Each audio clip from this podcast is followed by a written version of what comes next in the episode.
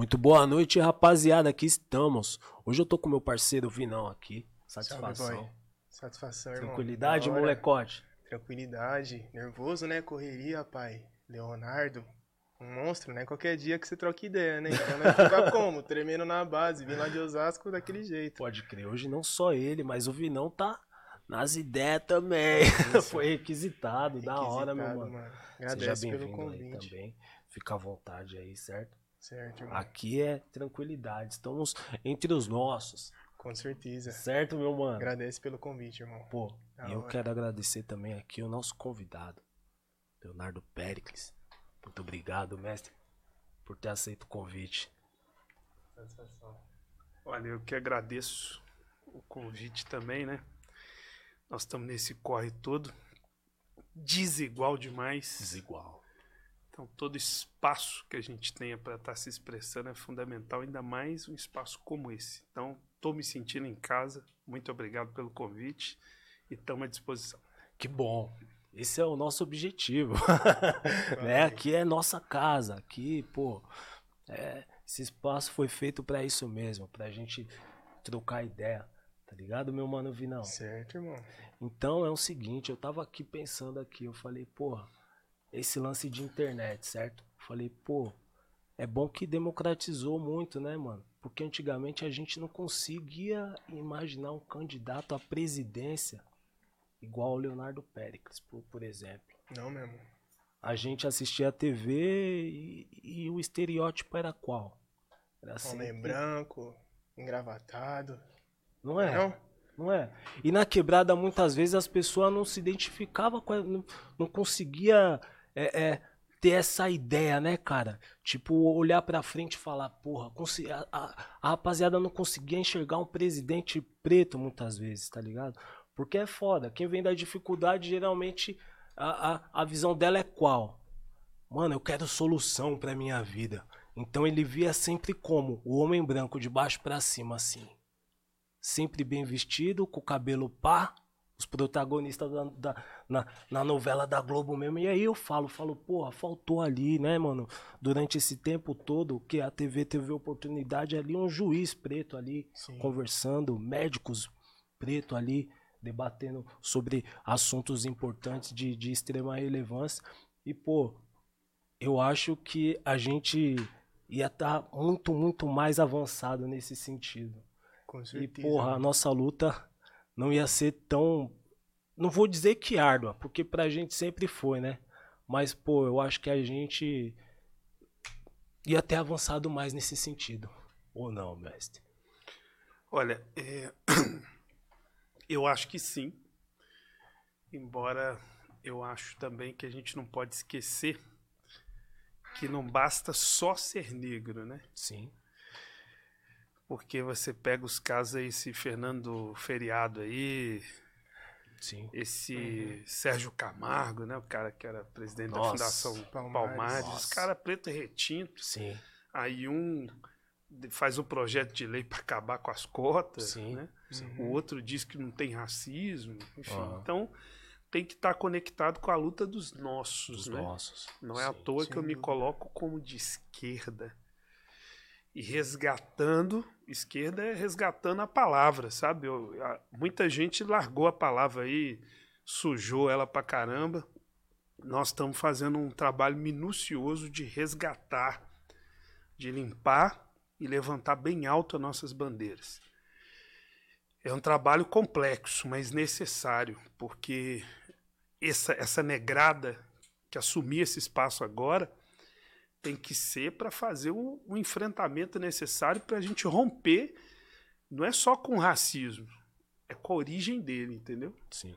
E é para isso que nós viemos. Esse é um dos objetivos. A nossa candidatura, é, ela tem três pilares. É uma candidatura antirracista por natureza, por princípio, por essência, porque é eu e uma companheira, uma mina negra. Sim. Que é a Samara, lá de Natal, no Rio Grande do Norte. Foi decidido nesse final de semana, domingo, a convenção nossa nacional da UP decidiu por ter essa chapa antirracista.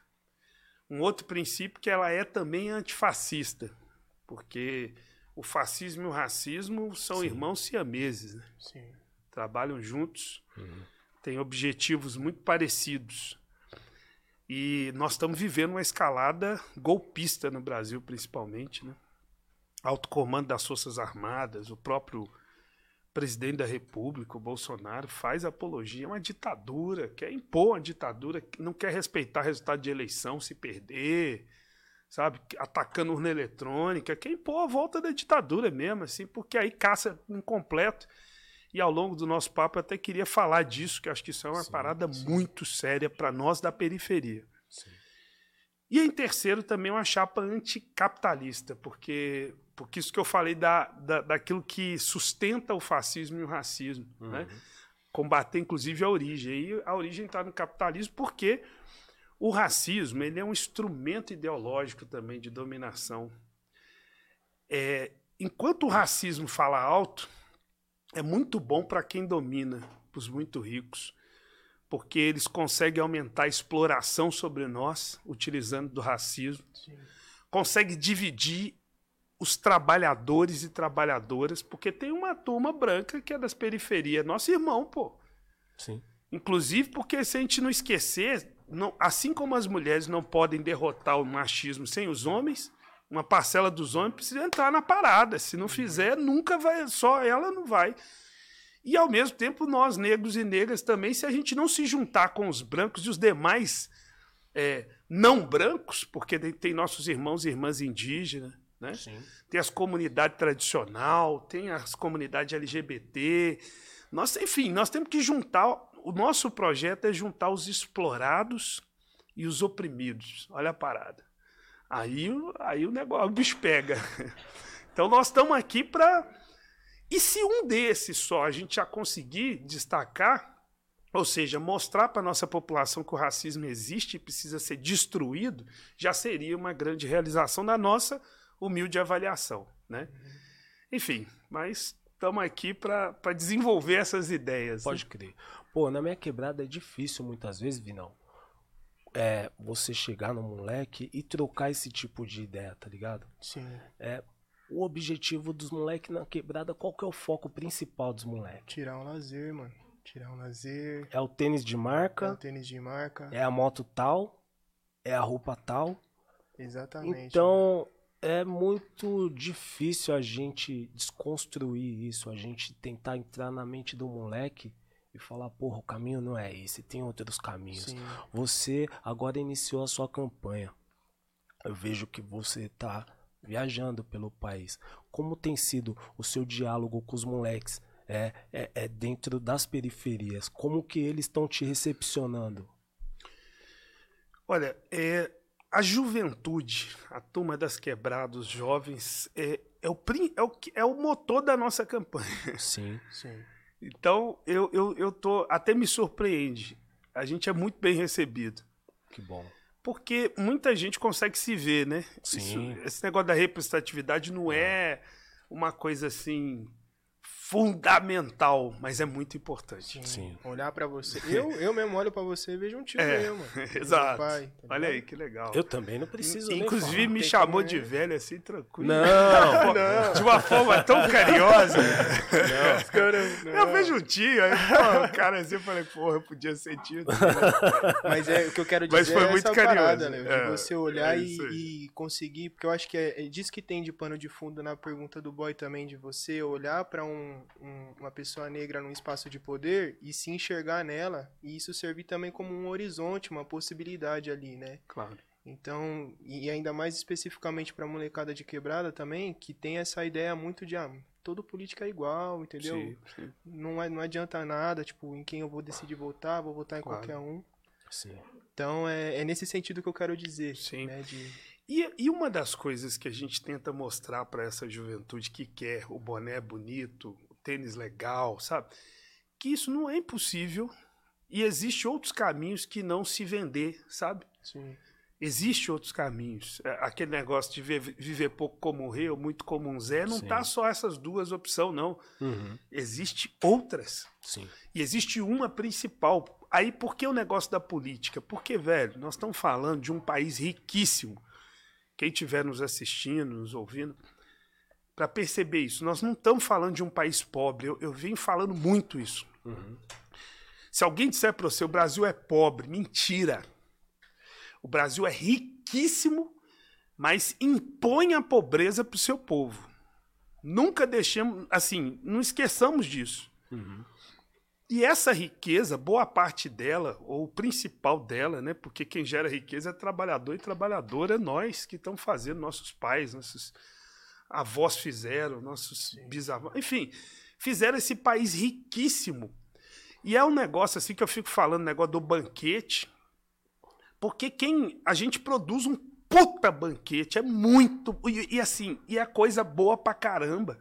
Só tem que quem chega e se apropria desse banquete é uma minoria, menos de 1% da população. O resto, sai governo, entra governo, esses que nós tivemos, o máximo que a gente consegue é uma migalha maior. Uhum. Entendeu? É isso que é. Então, como faz para a gente ter acesso às riquezas?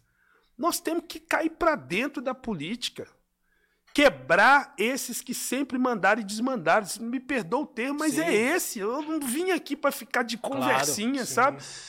O povo tem que mandar nesse Brasil. Eu falei mais cedo numa entrevista que eu fui que nós não viemos para incluir o povo no orçamento. Isso é, isso é migalha, pô. Eu não quero saber de migalha, não. Cansei. Nós viemos para o povo mandar no orçamento. Quem constrói essa. Desculpa aqui o termo, essa porra desse orçamento é o povo, pô. É nós. Então nós temos que assumir, ué. Isso é impossível, sabe? Porque qual que é a parada? Nós precisamos começar a sonhar de novo Sim. sabe? Só tem que nem aquele sonhador fora da realidade que a direita, e aí quem estiver assistindo para entender, direita é os políticos dos ricos. E que está a serviço dos ricos. Isso é direita, é contra o povo, a prova. O que, que é direita? Procura lá na internet quem votou a favor da tal da reforma trabalhista. Que foi uma das maiores desgraças da história do nosso povo recente, foi isso aí. Também. Porque não tem mais gente com carteira assinada. Tá acabando o povo com carteira assinada. O trabalhador é trabalhadora. Antes era motivo de orgulho, sabe? Você conseguiu um emprego, carteira assinada. Você tem seus direitos, pô. Isso foi. Teve gente que morreu para ter esses direitos. Carteira assinada, fundo de garantia, licença maternidade, férias. Sabe? Isso é direito nosso. Sim. Aí acabaram com o troço. Acabou. Quem que tem? Vai nas nossas quebradas. O que, que a turma tá trabalhando? Tudo, tudo serviço assim, que não tem direito nenhum. Se você fica, você tá lá, entregador. Os irmãos, assim, com todo respeito, é foda. Agora deixa ele machucar. O que, que acontece, velho? É. A moto estragou, Nada. caiu lá, quebrou a perna. Acabou, velho. Passa fome, velho. Porra, os caras vendem aquela falsa ideia, né? Entendeu? Você vai ser o seu próprio patrão. Patrão, Sim. Você vai controlar seu tempo. Você vai controlar o seu tempo. Então- não é nem um aplicativo, né? É Eu nem- dei esse exemplo do político da direita, que é esse que votou forma- reforma trabalhista da Previdência, votou esse tal de teto de gasto. Entendeu? Para impor a situação de vida para nós ruim. Ruim. Essa que é a situação. Então, a gente tem que se apropriar da política. A política não é tudo igual. É um instrumento, é igual um carro. Você pode usar um carro para matar gente, para subir em cima do passeio, fazer um monte de merda. E você pode também usar o carro para a vida, para salvar gente, para deslocar gente mais rápido, né? Isso. Então vão usar o instrumento a, a se apropriar, sabe? Embora que sabendo que o nosso carro no máximo ele é um Fusquinha 73 e os caras têm Ferrari, Porsche, Voando de Corvette. Entendeu? Uns até de avião. É. foda. A gente, entendeu? É foda. Mas vamos nos apropriar. Nós somos a maioria, sabe? Então, e aí pra onde ir, sabe? Eu sei que isso não é fácil. Por isso, e eu sou esse indignado também que está assistindo, sabe? Eu, eu sou isso aí. Nosso partido, a UP, é um partido de um monte de gente que pensa desse mesmo jeito. Esse bando de política é um bando de merda. Eu não gosto dessas políticas que tá aí. Eu também não. Eu também não. E olha aí, um candidato a presidente falando isso é. Eu não gosto dessa política aí, não. Eu vim para quebrar isso aí, sabe? É isso, nós estamos. E não sou eu só. O povo tem que invadir essa política, tomar essa política. Se não fizer isso, não tem mudança nesse Brasil.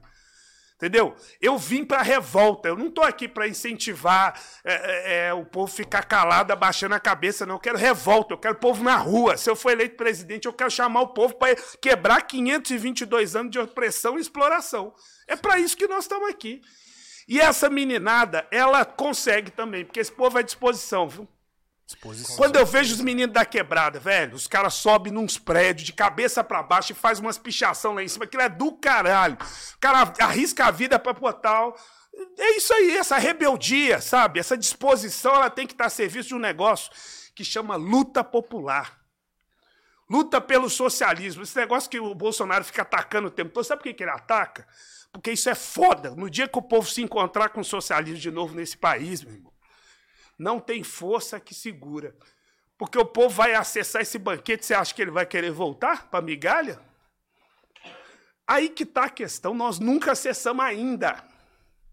Nós estamos falando de um país, meu irmão, que. O que, que é o socialismo?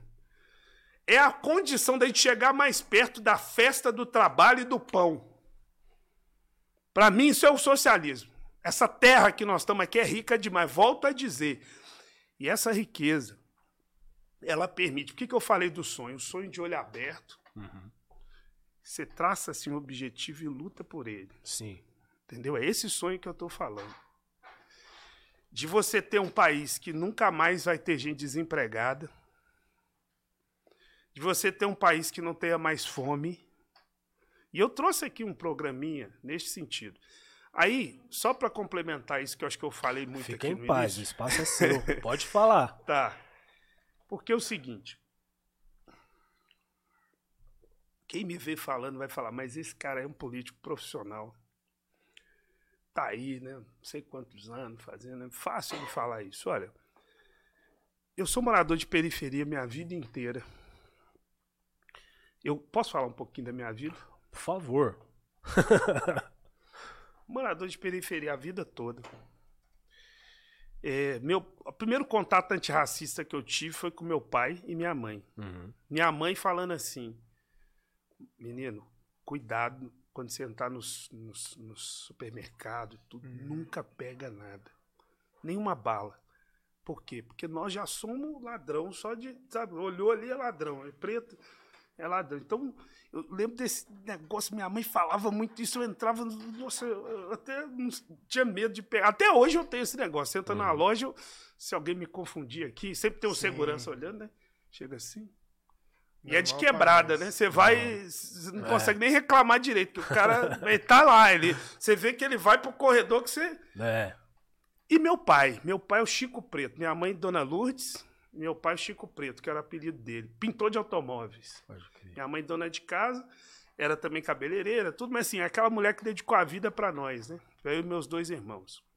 E meu pai Chico Preto. Chico Preto era o seguinte, ele tava lá, ele me ensinou assim, eu tô lá tomando café, aí chega o pessoal e me zoava, ô Chico, cuidado aí que você tomando esse café, você vai ficar mais preto.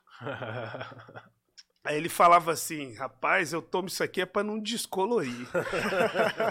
Era o orgulho de ser Mas preto, sabe? Meu pai. Então, esse negócio, eu ainda não tinha muita noção, mas eu falei, pô, isso aqui é, né, é o meu guia, né? Sim. Então, segui. E depois ouvindo Racionais, né? Igual todo mundo, ouvindo Gog e Racionais, né? Aí também, porra, eu vi aquele capítulo 4, versículo 3, aí, porra, caraca, isso aqui. Né? Aí mexe pra caramba com a cabeça, né? Uhum. Também e tal. E o seguinte, minha família é pobre, eu fui fazer Senai para meu pai falava assim, ó, faz Senai porque aí você vai poder formar num curso e depois você ir fazer engenharia, você tem que ser engenheiro, você, ó, vai lá, tal. Aí eu fiz mecânica no Senai de manutenção de máquinas operatrizes, fui trabalhar. O dinheiro que eu juntei, né, para poder fazer um curso técnico, e eu não consegui passar nome de graça, então eu tive que ir para uma escola católica à noite, e aí pagando para poder fazer o curso técnico. Aí e nessa eu conheci. E trampando ao mesmo tempo. Sim. E nessa eu conheci o movimento estudantil também e tal, né? Uhum. E pra você ver minha casa, é, meu pai meio que morreu de desgosto. Ele morreu feliz que eu tava no Senai, mas de desgosto porque minha casa, assim, meu pai era aquele trabalhador que conseguiu comprar um lote, né? Uhum. E fez a casa e tal. E aí, de repente, a gente chegou com a reintegração. Chegou um oficial de justiça lá falando que a gente tinha que sair da nossa casa, velho. Falei, que isso? Nossa. Aí quando viu, a prefeitura tinha demarcado o lote errado. E minha casa teve que ser. Não foi despejado, mas teve que ser rasgada no meio, no assim, meio. um muro no meio da minha casa. E aí meu pai ficou tão desgostoso com aquilo que acho que contribuiu para a parada cardíaca que ele teve e morrer. Uhum. E eu tô falando essas coisas todas porque, assim, sempre nunca foi fácil, sabe? Uhum. É, esse corre aí que a turma. Boa parte da minha geração, e principalmente da geração do meu irmão, de 5 anos de diferença, foi pro saco. Cleitinho, Dil, uma turma, velho. Foi tudo pra violência, sabe? Os meninos bom pra caralho, aquela. De novo, que a gente ouve no rap, né? Que uhum. aprende aquela inteligência e personalidade, ou foi pra, pro, pro saco, né? E tal, tá na, na, atrás da grade. Gente boa pra caramba, essa meninada inteligente pra caramba. Não tô falando de um povo muito inteligente, sabe? Então, quando eu fui essa vida, aí eu fui ter contato com movimento estudantil, luta, tal de marxismo, aí eu fui, porra, velho, isso aí tem que lutar, velho. Uhum. Se não lutar, não muda, sabe? É isso, é usando o exemplo, inclusive, dos nossos, da nossa história, né? E aí que eu comecei a militância no movimento estudantil secundarista, depois de uma passagem pela universidade rapidinho, não formei lá. E sou do movimento de moradia tem uhum. desde 2011. Moro numa ocupação urbana, uma favela, num complexo né, de favela, assim, de bairro pobre, lá em Belo Horizonte. É, e essa ocupação foi uma experiência muito boa, porque o cara olha assim também, mas esse cara é candidato a presidente, nunca foi vereador, nunca foi prefeito, como é que é, ele é. ousa ser candidato a presidente? E como é que eu me tornei candidato a presidente? Foi dessa experiência de luta. Primeiro no movimento estudantil, lutando pelo meio passo que a gente não tinha no transporte lá em BH. É, lutando contra o aumento de passagem. Indo para aquela jornada de junho de 2013, aquelas manifestações, a parte disso que eu estou falando com vocês é, aqui, eu vi naquelas manifestações. Eu falei, velho, o povo, o povo tem que fazer 10 mil jornadas de junho, velho. Entendeu? Porque aquela jornada de junho, embora alguns fiquem falando que aquilo foi golpe da direita, Ali foi um resultado da esquerda muito importante, porque diminuiu a passagem em 200 cidades do Brasil. Quando isso tinha acontecido? Nunca! 200 cidades do Brasil que a passagem tinha aumentado e o povo na rua com manifestação falou assim: vai voltar para trás e voltou o preço. Com a força do povo. Sim. Veja os exemplos que a gente já tem. E ali a gente viu, porra, nós temos que tomar outro caminho e a gente montou esse partido que eu faço parte. Que legal. Pô, esse, esse trampo, né, mano? Essa, esse trampo de base é um bagulho cabuloso. E infelizmente eu acho que de uns anos pra cá a gente não tá conseguindo se comunicar tão bem é, é, como nessa época. Eu acho muitas vezes que a gente tá muito muito disperso, mano. A gente não tá conseguindo se comunicar com os nossos muitas Sim. vezes. E eu acho que, pô, isso daí dificulta, dificulta muito nesse processo nosso aí. Eu, eu tenho esse medo aí. Porque, mano, é o que a gente tá falando na quebrada aqui dos moleques que, porra, mora de quebrada. Muitas vezes o, o moleque tá ali focado no objetivo dele e o. Não vou dizer o inimigo, mas o concorrente, o. Tá, ele tá sempre com aquela mente, puta, o cara tá ao meu lado aqui, tipo, aquela ameaça de perigo, tá ligado? Sim. Porque, não, eu quero estar tá sempre lá em cima, tá ligado? Eu quero estar tá sempre pá, com o tênis pá, com a roupa pá. Então é o seguinte, tá sempre olhando pro lado como se a gente, porra, fosse pessoas estranhas, né? Como se Sim. a gente fosse inimigos um dos outros. E, e eu não sei, cara. Eu não sei eu acho que você é um cara muito, muito importante nisso, porque você pode trazer essa, essa ideia de volta. A gente, porra, isso daqui é muito importante porque a gente começa, né, conversar novamente, começa a trazer vários moleques, eu acho Exato. que da sua quebrada, da minha quebrada, de várias quebradas, porra, pra ouvir essas ideias aqui, é, E aí a gente constrói também um senso de coletivo, né, mano? Que eu acho que é disso que, que nós estamos falando, né? A, a, importância do trabalho de base, esse trabalho de comunicação que você vem fazendo também há anos, é, é parte desse trabalho coletivo também, né? Acho que não só parte, é o, o trabalho integral. E eu acho que isso é importante também, porque aí a comunicação, quando, quando alguém não. Quando a gente não está se comunicando com os nossos, outros estão. Sim. E aí, esses outros que estão se comunicando com os nossos, que nós tá falando aqui, da, da rapaziada da política que já tá a mocota aí e tal, muitas vezes eles ditam as ideias que estão circulando ali naquele território. Né? Então, por exemplo, eu vejo vários parceiros meus que quando escuta alguma coisa, ah, esquerda, e já fala, não, mano, nem quero ouvir disso daí, tá ligado? Nem quero saber disso.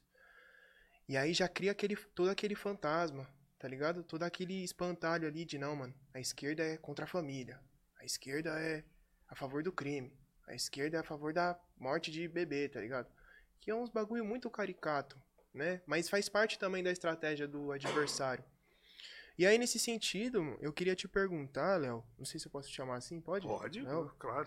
Já é íntimo do cara, né? Já chegou, já, aí, pá. É nóis, é nóis. Porque assim, você mencionou que você é morador de ocupação. E a gente está vivendo um, um tempo de muita criminalização dos movimentos sociais. Não que antes não fosse criminalizado, né? Se você pegar, tipo, mano, século passado já era Sim, a parada, já sim. era criminalizado.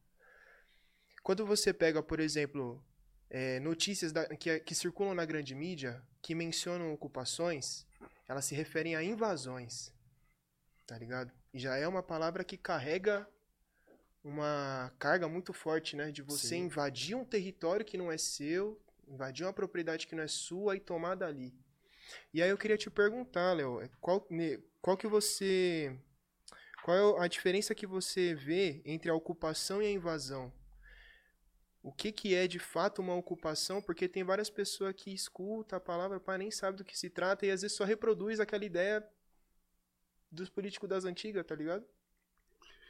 Legal sua pergunta. É, Para respondê-la, eu vou contar um caso que a gente viveu nas ocupações, né? no MLB, que eu sou, não confunda, viu, a não, sigla. não, não, você é louco. Eu sou também do movimento de luta nos bairros, vilas e favelas que chama MLB.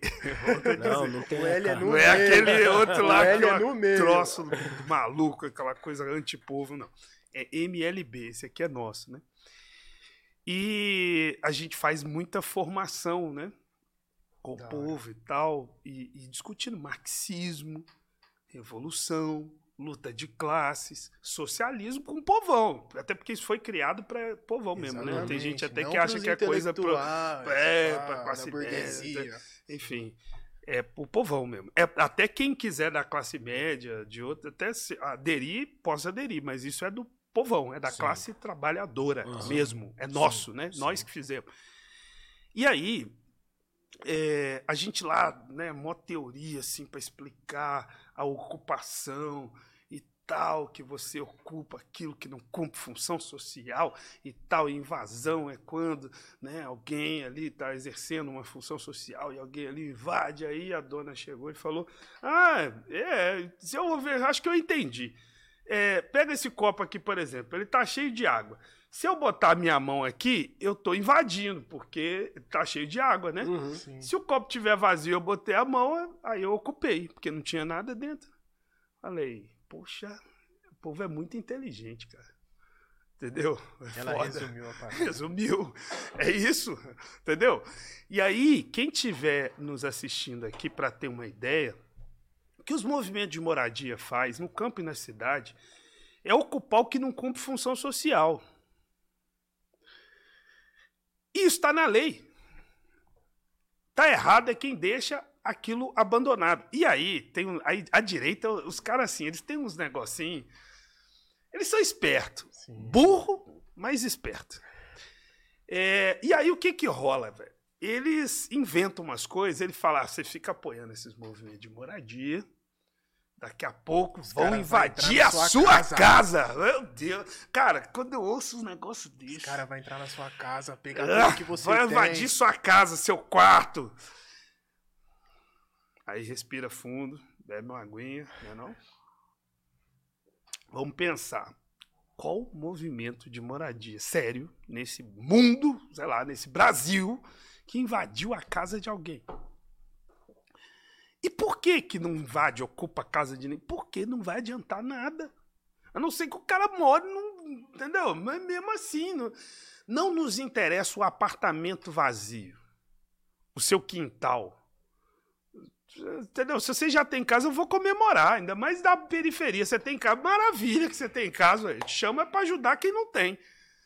Então, o que, que a gente nos interessa? É a grande propriedade. Anota aí, todo mundo. Se li... Grande. Qual o inimigo do povo brasileiro? Grande propriedade. Grande propriedade. O que, que é isso? Exercício aqui, mental, todo mundo junto que está assistindo. Pensa aí. Aquele terrenão que tem no seu bairro, que você sabe, está lá abandonado desde que você nasceu. Não tem? Todos conseguiram uhum, pensar? Lógico. Sim todos os bairros têm isso. Está acabando um pouco, né? Porque especulação, esse pessoal rico demais tá. Mas tem, todo lugar. Ah, no meu bairro não tem o terreno abandonado, mas tem um prédio. Garanto para você. Três andar, quatro andar, cinco andar, todo parado. Aí você vai falar, sim, mas o cara comprou propriedade. Direito à propriedade está na Constituição, sim, ok. Mas a propriedade não é absoluta. Então, digamos assim, Vinícius é um cara cheio da grana. Foi lá, comprou aqueles 10 prédios lá na, no bairro dele, tudo, e falou: vou deixar isso aqui só valorizando, que eu já uhum. tenho minha nota mesmo, vou deixar valorizando. Quando eu sei que vai construir um shopping aqui perto, então quando isso aqui valer 10 vezes, eu vendo, sei lá, faço alguma coisa. Show de bola. Vinícius tem dinheiro pra caralho, fez isso. Tranquilo. Só tem que. Isso não é absoluto. Aí, porque, qual é uma das propostas nossas da UP para a presidência? Um negócio chama reforma urbana, é mexer na estrutura das grandes cidades. Uma delas é a gente fazer uma lei, que tem a Constituição, e tem uma lei que chama Estatuto das Cidades. Lá prevê um monte de medida que tem que fazer em relação à propriedade privada. Uma delas é que ela não pode ficar parada lá. E o que, que a prefeitura tem que fazer quando esse, o Vinícius deixou esses 10 prédios lá? Ela tem que ir lá e notificar o Vinícius. Nos primeiros seis meses, ela tem que ir lá e notificar. Vinícius, que legal você comprou o pé, é muito bom. É, você precisa fazer alguma coisa com seus prédios. Eles têm que ter uma moradia, eles têm que morar gente, não é estacionamento no, embaixo, do que isso aí não vai. Morar gente, você tem que fazer lá um comércio, galeria, entendeu? Bota igreja, bota hospital, sei lá, alguma coisa tem que funcionar. Notifiquei ele. Sim. Ao longo de cinco anos. E nessa notificação eu começo a fazer um negócio que chama imposto progressivo. Eu tenho que começar a taxar. Tá? Um espaço vazio ali, ele, ele é custo para a cidade. Tem altos custos que vai rolar daquele negócio vazio ali. Então tem que taxar. Se ele tem esse tanto de dinheiro para deixar vazio, eu imposto progressivo em cima dele. Ao longo de cinco anos, se ele nada fez, sabe o que eu posso fazer? Desapropriar. Chama desapropriação sanção. Olha os termos que tem né, na lei, mas é assim: desapropriar. Pronto, deixa de ser dele. E sabe o que você pode fazer? Destinar para moradia popular, por exemplo. Qual prefeitura faz isso? Pode crer. Por quê? Porque a maioria dos prefeitos está ligada a quem? Ah, a esse exemplo do Vinícius que tem a grana e não dos que não tem. Aí o movimento junto e ocupa por quê? Porque está sendo descumprida a lei, pô. Nem notificado o cara é para poder ficar ali parecendo que. Entendeu?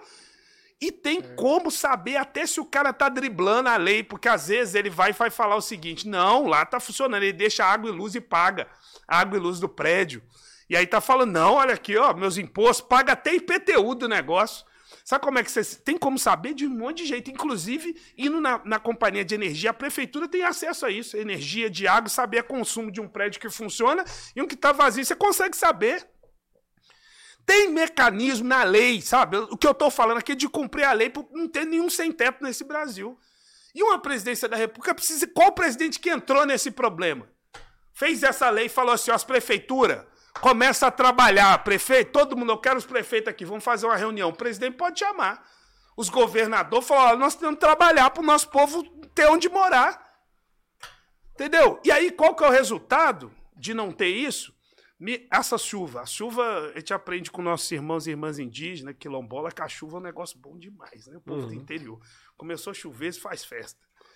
Nas grandes cidades virou pânico para as pessoas. Sim. Agora eu quero falar uma coisa para vocês. Qual casa de rico que cai quando chove? Vocês já viram? Eu até, quando eu fui em Petrópolis, aquela que viveu aquele problemão no início do ano, até vi uma mansão que foi atingida né, no centro da cidade. O negócio foi tão feio que pegou um pedacinho da mansão. Um pedacinho da mansão. Morreu alguém? Não. E foi só reconstruir um pedacinho lá. Pronto, acabou. Quem morre? E os que morrem, os pobres, repara que são todos, em imensa maioria, negros e negras. Por quê? Uhum.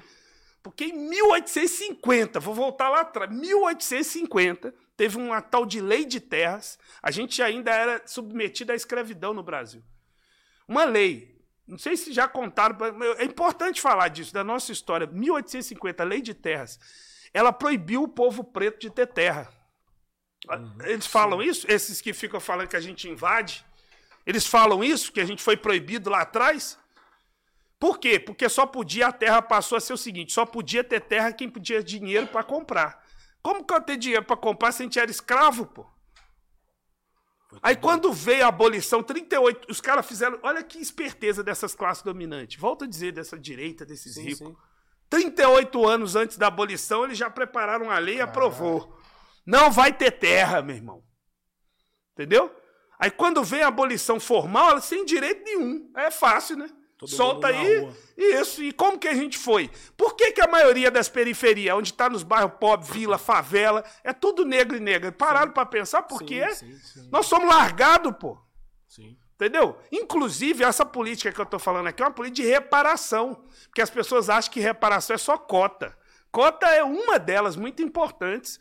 Agora, tem muitas outras, uma delas é terra. Eu, essa candidatura nossa, uma das coisas que nós temos, o povo ter terra. E o povo pobre ter terra é o povo negro ter terra. Entendeu? Então o movimento de moradia está cumprindo uma função fantástica nesse Brasil. Sabe? É uma das grandes políticas de reparação para o povo ter onde morar. E é o básico, velho. Porque nós somos condenados a morar em fundo de vale e em costa. Chove, o que, que acontece? Cai, pô, inunda. Entendeu? E a gente morre. É isso que está rolando. Eu fui em todas as grandes cidades em que foram pegas por essa questão da chuva, eu fui. Eu fui em Petrópolis, fui em Recife, fui em Alagoas, fui no Rio, né, no, na cidade do Rio também, fui em Minas, que foi na Bahia. E qual que é a, a, a característica que eu vi em todas elas? Muito parecida essas pessoas que estão morrendo. Então essa é uma das grandes medidas que nós consideramos, sabe? Assim como no campo, né? Sim. De ter terra, velho. Sabe? E isso, essa direita não vai falar isso. Ter esse processo é a gente se encontrar com o nosso próprio país, acertar as contas com a nossa história e a gente passar a ter direito, incluir milhões de pessoas em ter direito à vida. Você fazer isso, eu quero ver esse Brasil não melhorar. Tô falando, essa meninada que sofre aí, ó, isso é um caminho. Vamos botar para quebrar. Os meninos das periferias têm que falar essas coisas. Sim. Sabe?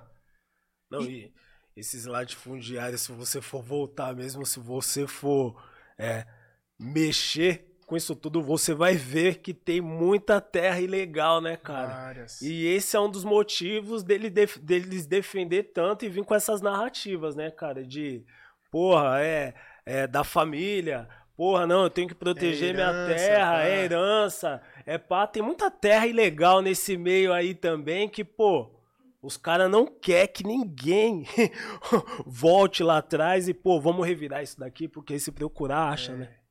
Inclusive, o nome disso é grilagem Sim. de terra. Né? Tem muita no Brasil, muita, muita. terra que, que, os ricos foram lá, era terra devoluta, ou seja, terra do Estado, que uhum. não tinha dono.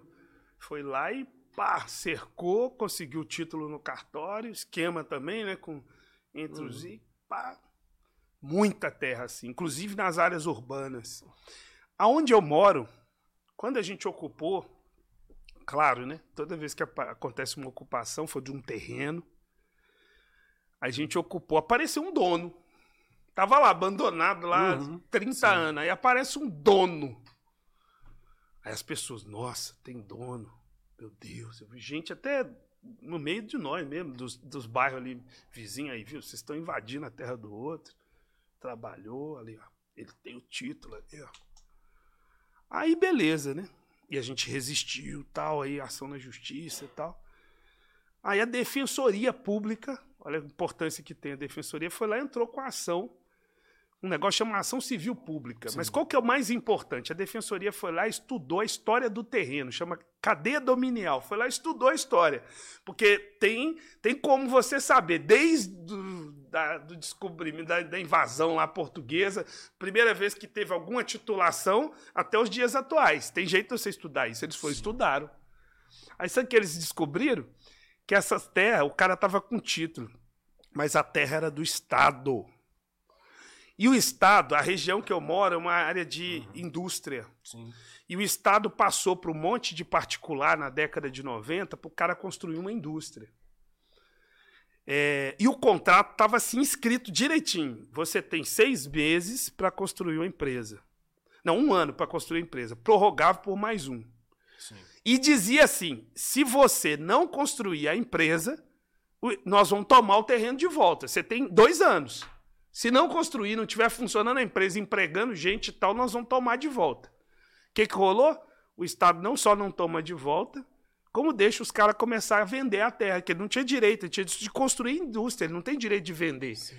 E ele não constrói a indústria e começa a grilar. Uhum. Até Marcos Valério, aquele cara, enfim, uhum. dos altos esquemas aí, de mensalão, tudo passou por ali.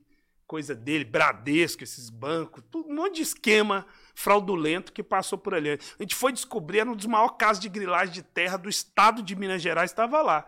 Aí você vê ó, como é que a luta desnudou um problema concreto.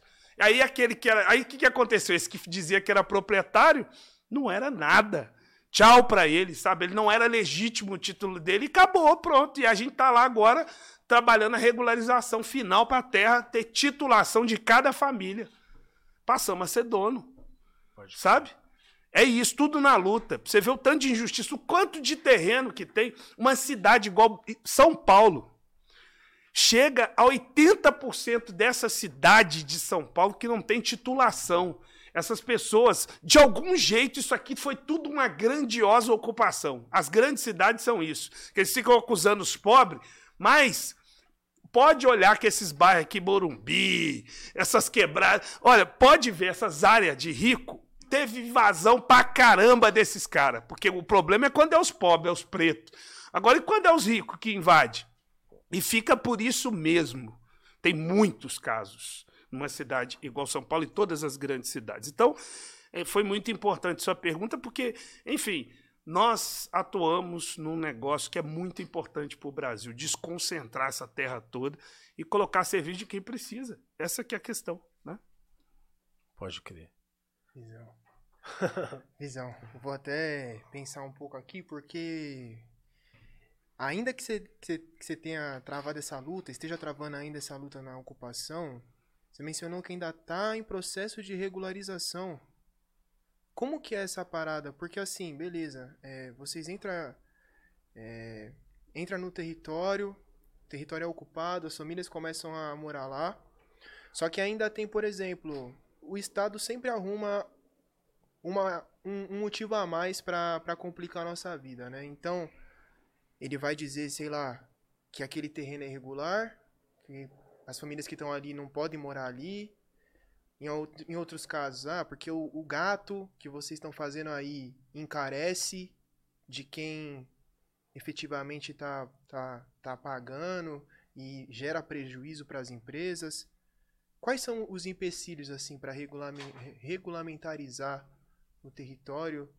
Quem são as pessoas que, tipo assim, controlam essa parada? Porque é isso, né? Aí é vocês contra o aparelho estatal, assim. E você tinha mencionado que a Defensoria Pública tem um papel importante nisso, eu queria te ouvir um pouco sobre isso. É, aí é, são exemplos assim. Esse exemplo na onde eu moro é um exemplo muito parecido de vários no Brasil. Sim. Porque vai ser muito lento. Geralmente é muito lento quando é para os pobres. Então fez a ocupação, por exemplo, no caso onde eu moro, tudo organizado, rua. Uhum. Nós fizemos todo o trabalho que era para a prefeitura fazer, para o estado, para o governo, nós fizemos. Abrimos rua, fez as moradias, uhum. tudo.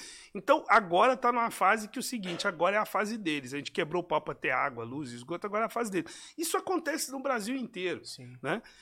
E, e o grande desafio, que é, que é a questão, por que, que nós estamos falando de assumir o controle de, né, do orçamento, do país, né? Por que ter essa candidatura? Porque nós precisamos entrar nesses problemas estruturais. Porque se ficar do jeito que está, quem manda, né? Não quer.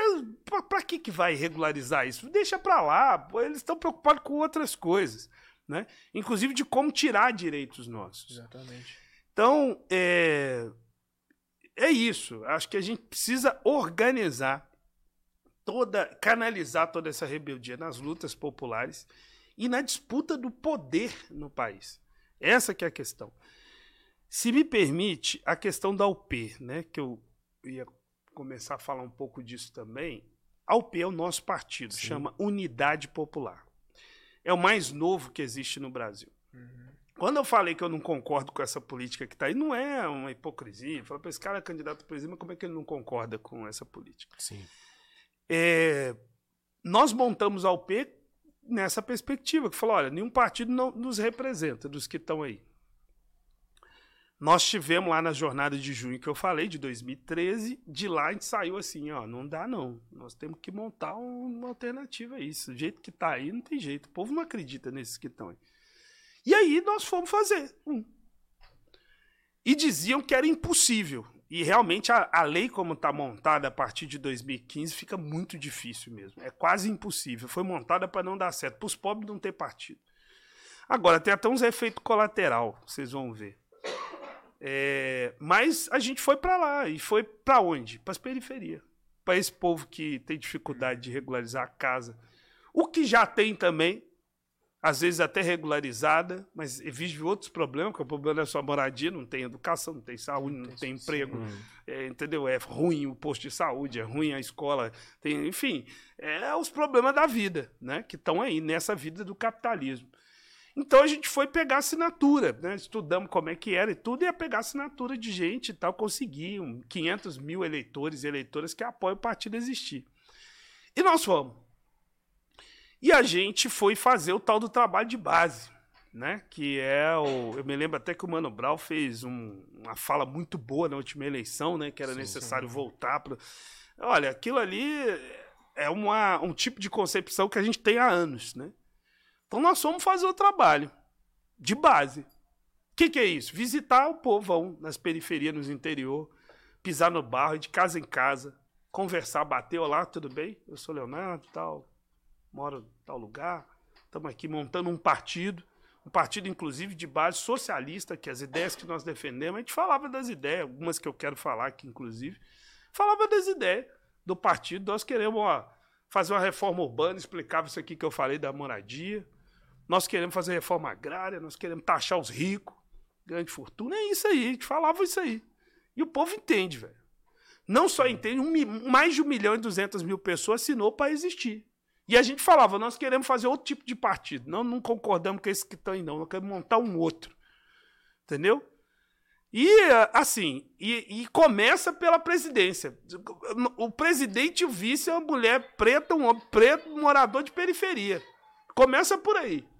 E não é só na forma, não. É a maioria de nós é trabalhador, trabalhadora. Entendeu? É isso. Nós montamos um partido assim. E você vê que isso foi uma grande realização que esse presidente fascista aí, autoritário, racista, que é esse Bolsonaro, tentou montar um partido e deu com burros na água. Entendeu? E nós fizemos. Então você vê que, ah, é, não foi vereador, não foi. Sim. Mas montamos um partido que o presidente não conseguiu. E nós fizemos. Então, isso que dá moral pra gente, essa luta toda que eu falei, e isso, nós provamos que é possível. Já começamos provando. Porque é o seguinte: qual que é o problema que essas quebradas também tá puto com a política? Por quê? Porque os políticos dizem uma coisa e faz outra, meu irmão. Sim.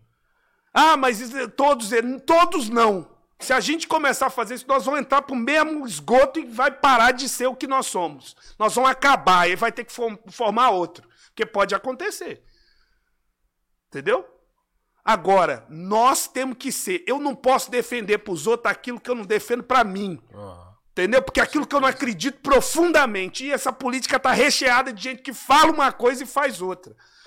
Entendeu? E eu falo com essa indignação aqui porque eu digo de novo: nós montamos esse partido porque nós não concordamos com essa política que está aí. E se não tiver outra, não tem jeito. Aquilo que eu falo, eu tenho que fazer, eu tenho que provar com a minha pele, porra. Eu não posso ficar defendendo pros outros e não fazer, não. Aí eu disse lá no pânico hoje que eu fui, eu disse de um projeto de lei que é uma ideia da UP. Ganhando ou não, nós estamos com essa ideia, eu queria compartilhar com vocês e chamar vocês a ajudar Opa, a construir. Agora. É um projeto de lei nesse Brasil. Não já fez esse projeto de ficha limpa e não, não virou? Disseram que foi iniciativa popular, tal, pegou bilhões de assinatura e não virou lei? Tá bom, eu estou propondo uma também. Que do vereador ao presidente da República seja obrigado, vai estar tá escrito desse tamanho assim, obrigado a usar o SUS e educação pública. Ele e a família dele o filho dele, a esposa dele e ele, do vereador ao presidente. Eu quero ver o SUS e a educação pública ficar do jeito que está. Imagina se o Bolsonaro tivesse que entrar na fila igual nós, quando está com dor de cabeça. Eu tive, fiquei um ano e sete meses esperando na fila para ser uma consulta especializada. Eu tinha dor de cabeça. Para ir no neurologista. Se fosse coisa grave, o que, que tinha acontecido? Eu não estava aqui para contar. Pode crer. Quantos nossos estão morrendo? Milhares. Entendeu? Então vão, vão ver então. Eu quero ver que você vai ficar assim. Por quê? Porque eles defendem o cara lá, ministro da Saúde, presidente, defende, fala do SUS e ele usa. Ele usa plano privado, porra. Os filhos deles estudam escola particular daquelas mais de mais rico. Tá errado isso, porra. Isso, isso que o nosso povo fica puto mesmo. Eu não gosto. Isso aí, vocês estão certos de ficar puto com isso, eu também sou. Entendeu? Isso é uma merda, não serve para nós essa política, não, meu irmão. Não serve. É isso mesmo. Eu, inclusive, sou candidato a presidente para quebrar o pau com isso. Entendeu? Porque é outra vida, porra. Os caras vira, fica, fica igual para grande empresário, vira deputado, vira, porra, e larga a vida. Cadê o povo? Muito distante. Entendeu? Não quero ser isso aí, não. Entendeu? Se a gente for eleito e quer despachar de dentro da favela, porra. Quantos fizeram isso? Despacha de lá, ó bota para quebrar, desapropria os terrenos, é assim que tem que ser.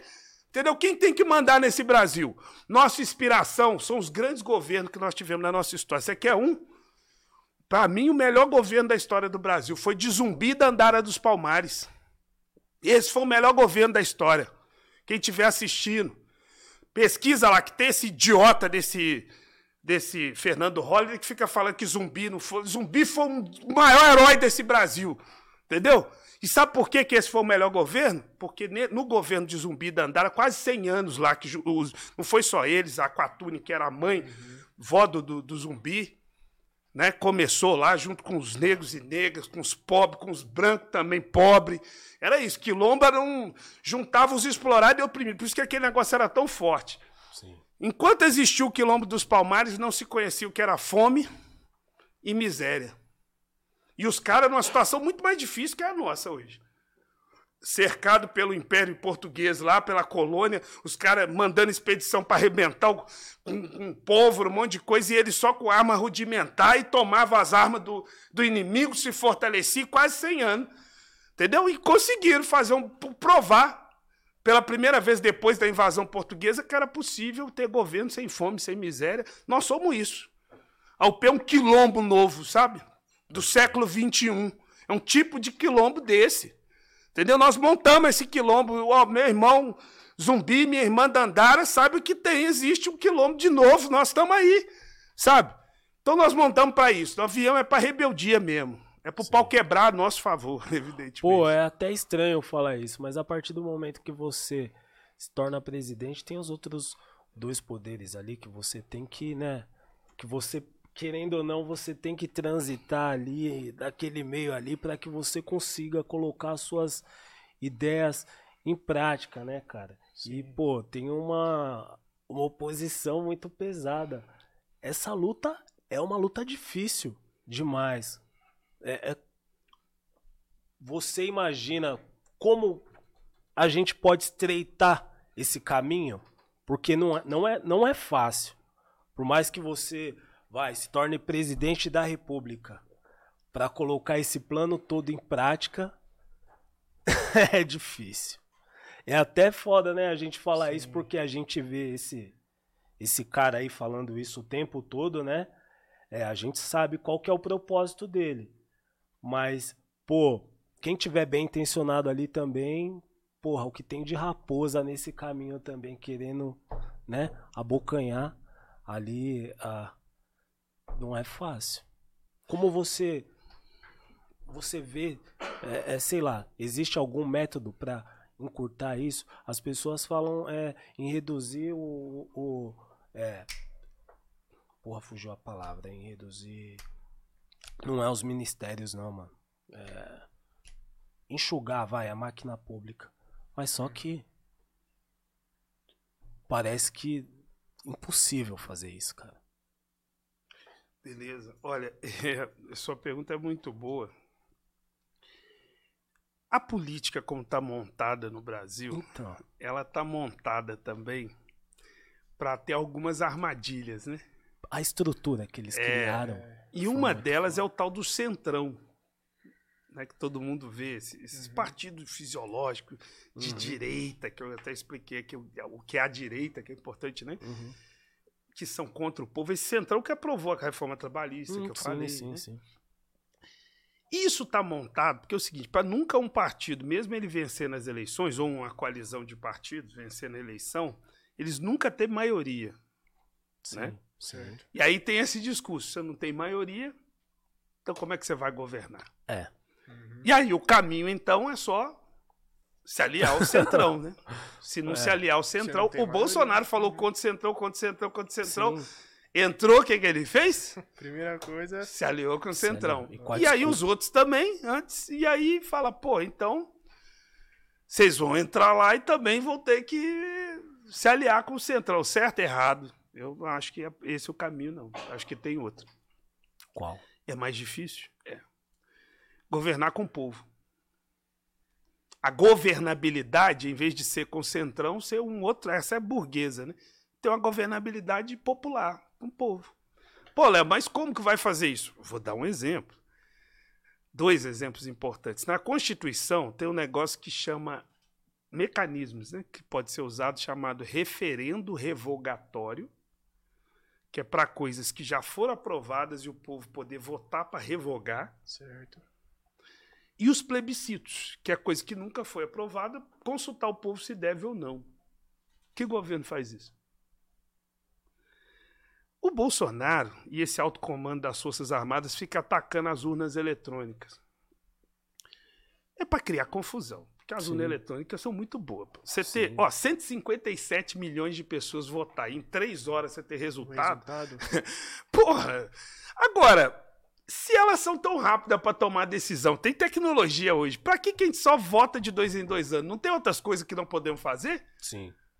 Certo. Por que só votar? Então o que, que a gente quer? Aprofundar a democracia, aumentar a democracia, sabe? Porque essa é muito ruim ainda, por isso as pessoas não gostam. Ela é só representativa. 513 deputados decidiu o rumo da nossa vida. Tem alguma democracia? Tem, porque eles foram eleitos, né? Uhum. Mas é muito mais democrático, em vez de ficar só nos 513 deputados e 50 e pouco senador, por que, que não coloca os 157 milhões para tomar as decisões? Aí você não precisa de centrão, não, hein? Vamos tomar decisão, pô. Exemplo sobre orçamento. Olha isso aqui. Se me permite. Isso aqui, eu não sei se dá para as pessoas verem. Aqui nessa daqui, mestre. Eu até sugiro depois entrar nesse negócio aqui, cara. Isso aqui é um grupo mais sério que debate esse tema. Isso aqui é a dívida pública do Brasil. Isso- esse- essa bola aqui é o orçamento do Brasil. É tudo que o Brasil arrecada de riqueza, que vem dos nossos impostos. Nós, pobre, trabalhador, trabalhador. Nós é que fazemos essa bola aqui. Isso aqui é a riqueza. Aquele país riquíssimo que eu falei está aqui, ó. Isso aqui é o orçamento de 2021. O grupo mais sério que debate isso chama Auditoria da Dívida. Auditoria Cidadã da Dívida. Eles fazem esse gráfico aqui para ficar bem didático. O Jornal Nacional não mostra esse negócio aqui, não. Nem esses grandes meios de comunicação. Porque quando o povo ficou puto com mensalão, petrolão, esses esquema de corrupção do governo Bolsonaro aí com Queiroz, Laranjal, esse negócio agora da Codevas, quem, quem ficou puto com isso? Se conhecer essa corrupção aqui, vai ficar, sabe, o povo vai sair pra rua e, e botar pra quebrar, velho. Porque isso aqui é a maior corrupção que tem no Brasil, chama dívida pública. Vocês estão vendo isso aqui, ó? Metade de tudo que o Brasil arrecada vai para essa dívida pública. Para pagar juro, amortização e refinanciamento de uma dívida que já foi paga um monte de vezes, a tal da dívida externa, interna. Esse negócio é meio complexo, porque uhum. assim, é difícil de explicar. O povo olha e fala, porra, esse cara falar de economia tem que mandar até saber até de economia. Esse pretão aqui, nós aqui, nós temos que saber disso tudo, gente, dominar esse trem todo. Desculpa o trem que eu sou mineiro. Não. Mas é o seguinte, nós temos que dominar isso aí, velho. Entendeu? Eu falei de política, tem que dominar de economia. Entendeu? E não é precisa de passar na universidade, não. Tem os caminhos, a UP mesmo tem os cursos de formação que a gente fica falando isso pro nosso povo para entender esse troço aqui, pô. Se eu não entendesse, como é que eu ia discutir com os caras? Discutir com um economista famoso hoje lá, no programa que eu fui mais cedo. Entendeu? E falei, não conseguiu responder, não. Entendeu? E aí o seguinte, tá aqui, ó. 50%. Não vai dar para ver, que o pessoal não vai conseguir ver. Mas esses pequenininhos aqui é as áreas social. Educação. Não dá nem para ver direito o pedacinho que vai para educação, pedacinho para saúde. Sabe? Isso aqui, ó, isso aqui é o maior problema. Sabe qual que é a nossa proposta? Pegar esse bolão aqui, esse, essa amarela aqui e ir para as áreas social, parar de pagar esse troço aqui, acabar com esse, esse amarelo aqui, isso vai acabar. Isso aqui hoje quem ganha com isso é banqueiro. Entendeu? Os muito ricos desse Brasil estão ficando mais ricos com isso aqui. Ó. Tem que acabar com esse troço aqui. Esse discurso que no Brasil não tem dinheiro, não é esse o discurso? Sim. Fica um mantra, um negócio de, dá ódio, porra. Eu falei daquele que o Brasil é muito rico no uhum. início e tal, submete seu povo. Isso aqui é submeter nosso povo à pobreza. Entendeu? Vão acabar com isso aqui. Esse amarelo, se acabar, isso vai tudo pro povo. Pronto, os, ricos já ganharam 522 anos. Acabou. Pronto, não querem. Os, os banqueiros não vão. Já tá rico, pô. Para de querer arrancar tudo, pronto, vamos pegar o dinheiro e vamos botar no povo. Vamos lá, é isso aí que a gente está propondo. Suspender o pagamento da dívida pública. Eles falam que isso é calote. Calote com quem? Eles que estão calotando o povo, porra. Entendeu? Então, acabar com isso aqui, pegar, suspender e fazer um negócio chamar auditoria. O que é auditoria? A palavra. Saber se deve ou não, estudar os papéis. Tá? Mas os grandes especialistas falam que isso foi pago uma porrada de vezes e continua. Entendeu? Acabar com teto de gasto. Eles não aprovaram esse tal de teto de gasto. Quem perdeu com isso? Nosso povão consegue entender esse negócio com tranquilidade. Só explicar uhum. o teto de gasto. Que ele congelou investimento em saúde e educação por 20 anos. Quem usa SUS? O Paulo Guedes usa SUS? O Bolsonaro usa SUS? O Arthur Lira, aquele que ficou sentado em cima de 140 pedidos de impeachment lá no Congresso Nacional, esse bandido que quer entregar a Petrobras a preço de banana, ele usa SUS? Qual desses aí que usa SUS? Entendeu? Então quem perdeu com tendo teto de gasto? Fala que tem gastança no Brasil. Quando que teve isso aqui que é a gastança? Quando que teve gastança com o povo pobre? Você já ouviu falar qual governo que teve gastança com, com o povo pobre no Brasil? Qual? Qual governo? Entendeu? Então nós estamos falando de entrar em problema que nunca foi entrado. Aí, com plebiscito. Fazer primeiro referendo revogatório para acabar com o teto de gasto. Convocar 157 milhões. Por que, que eles não fazem isso? Se é mais democrático? Por quê? Aí, ah, não, a maioria, esses caras de direita, a maioria do povo é de direita. Que, olha, as pesquisas que eles fazem, velho. Não é nossa, não. Tem um, um, um banco grande no Brasil, a XP Investimentos, é um sim, conglomerado sim, e tal. Sim. Tem grana pra caralho, eles fazem pesquisas. A maioria das pesquisas que tem no Brasil é banco que faz, eles fazem. Aí eles fizeram uma pesquisa em 2021, depois se alguém quiser eu mando o link e tal. Aí eles fizeram umas perguntas assim para o povo, né? A maioria, o que, que, que, você acha do Brasil, o governo fazer intervenção, é, sobre a intervenção do Estado na economia? O povo, a maioria, é a favor. O que, que, é isso? É uma política de esquerda. De é esquerda. o quê? O Estado ir lá, intervir, mandar na economia, mexer nela, não deixar as grandes empresas e os bancos ficar mandando, o Estado dá, dá a linha. Entendeu? Isso é política de esquerda. A maioria do povo brasileiro é contra a privatização. No entanto, esses caras entram no governo e faz o contrário. Então, estou propondo que isso seja discutido. E aí, essa quantidade de recurso permite investir nas áreas sociais. Aí eu não tinha dinheiro, agora tem, está aqui. Ó. Aí que você falou como? Com o povo, convocado. Por que eu falei de manifestação? Você acha que é só porque eu acho legal? Acho também, adoro manifestação. Mas o principal é porque a gente precisa do povo consciente E se eu chegar a ser eleito é porque o povo ganhou alguma, assim, um estágio de consciência mais avançado, né? Porque é. totalmente alternativo, sabe? Sem tempo de TV e rádio ia ser um negócio assim, né? Pra botar pra quebrar. Olha, o céu é o limite. Então a gente, eu tô aí, velho. Nós vamos disputar até, até o último dia. O povo é que decide. Então, qual a parada? É, caso eleito assim, é porque a consciência esse povo vai ser chamado a governar junto. Eu tô propondo é isso. Não, eu, Léo, Léo, ele é foda pra caralho, ele faz isso tudo aí. Não, quem sou eu? Eu sou só mais um, como diz o Renato, né? É, é, como é que é? Mais um rapaz comum? É, ele fala uma parada assim, né? é, eu sou mais um também, no meio é. da multidão. Só tem que um que. Aquele negócio, é, né? Você toma a consciência e aí você vê que não, não dá para continuar ali, todo mundo andando para lá. Não, peraí, gente. Vamos para cá. Sabe? É isso. Pode crer. Então a gente tá propondo um, um negócio que nunca foi feito no Brasil. Entendeu? Antes que alguém fale, ah, mas você tá propondo que ninguém, ninguém fez isso. Nós estamos propondo. Verdade. E tem um exemplo aqui do nosso lado, para terminar sobre isso, uhum. que é no Chile. Sim. Isso também não passa muito aqui na televisão, porque vai ficar mostrando para o povo que um povo do Como nosso é lado, um país Latina. do nosso lado aqui, o Chile, que é um povo parecido, nós somos latino-americano, né? Uhum. E lá é o seguinte, eles ainda tinham uma constituição da época da ditadura. Aí o povo decidiu, 2019, a gente falou, ah, nós vamos para a rua, nós vamos mudar esse troço. Começou, começou e foi indo, indo, indo milhões de pessoas na rua e tal, e forjaram a mudança lá, aprovaram lá um negócio que chama Assembleia Nacional Constituinte, que é uma coisa também que a gente quer fazer, que os deputados que vai votar a nova Constituição, que isso que é uma Assembleia Nacional Constituinte, Agora, como foi decidido os deputados constituintes? Não foi no critério dos partidos que já existia, porque se fosse assim, o Centrão lá ia ter é, maioria. Não ia mudar nada. Aí o que, que eles fizeram? Nos critérios que o povo decidiu. Então, a maioria da população é trabalhador e trabalhadora. Então, a maioria da Assembleia Nacional Constituinte vai ser obrigado de trabalhador e trabalhadora. A maioria é mulher. Então, vai ter maioria de mulheres. A maioria lá, as torcidas organizadas têm um peso das torcidas. Os povos indígenas. E aí, a direita não conseguiu nenhum terço das cadeiras.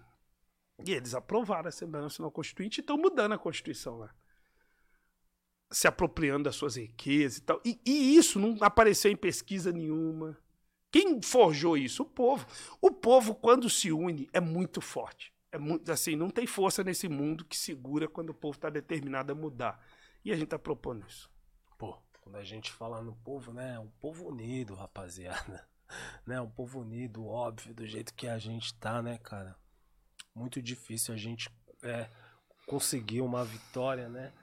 Se a gente for falar de coletivo, né? É Sim. É muito difícil a gente porra, conseguir alguma coisa. Quero falar para vocês aí que, pô, quiser enviar sua pergunta que tá aí no chat com a gente aí, fique à vontade aí. Falou, rapaziada. Se vocês quiserem interagir com o Leonardo aqui, Leonardo Pericles, por favor, envie sua pergunta aí, você vai poder interagir também, certo? Aqui é um espaço de todos, cara. Ô, agora eu queria falar para você.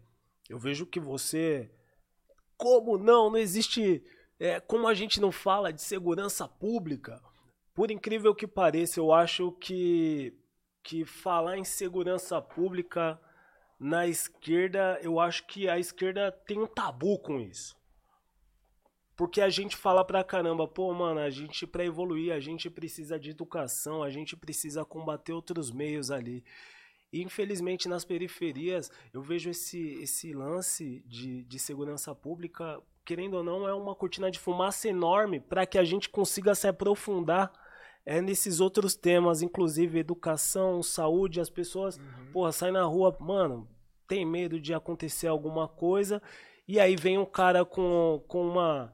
Né, é, com uma proposta dessa, não, é bandido morto, é bandido bom, é bandido, bandido morto. morto. É arma na mão do, do povo, do cidadão de bem para se defender. E, e a gente vê que é, é, nas periferias é foda, né? O convívio.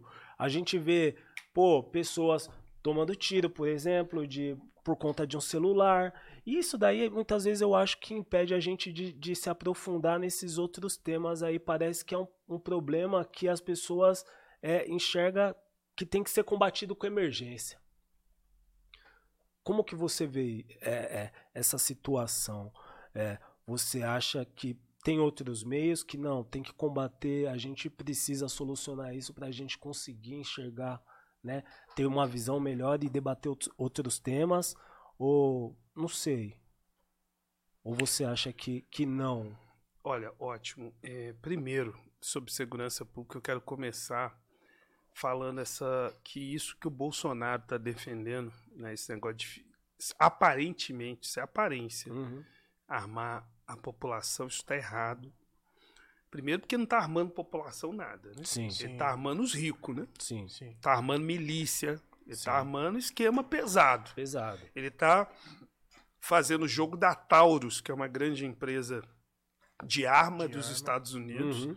que está ganhando muito com o aumento do número de armamento que está sendo vendido aqui no Brasil.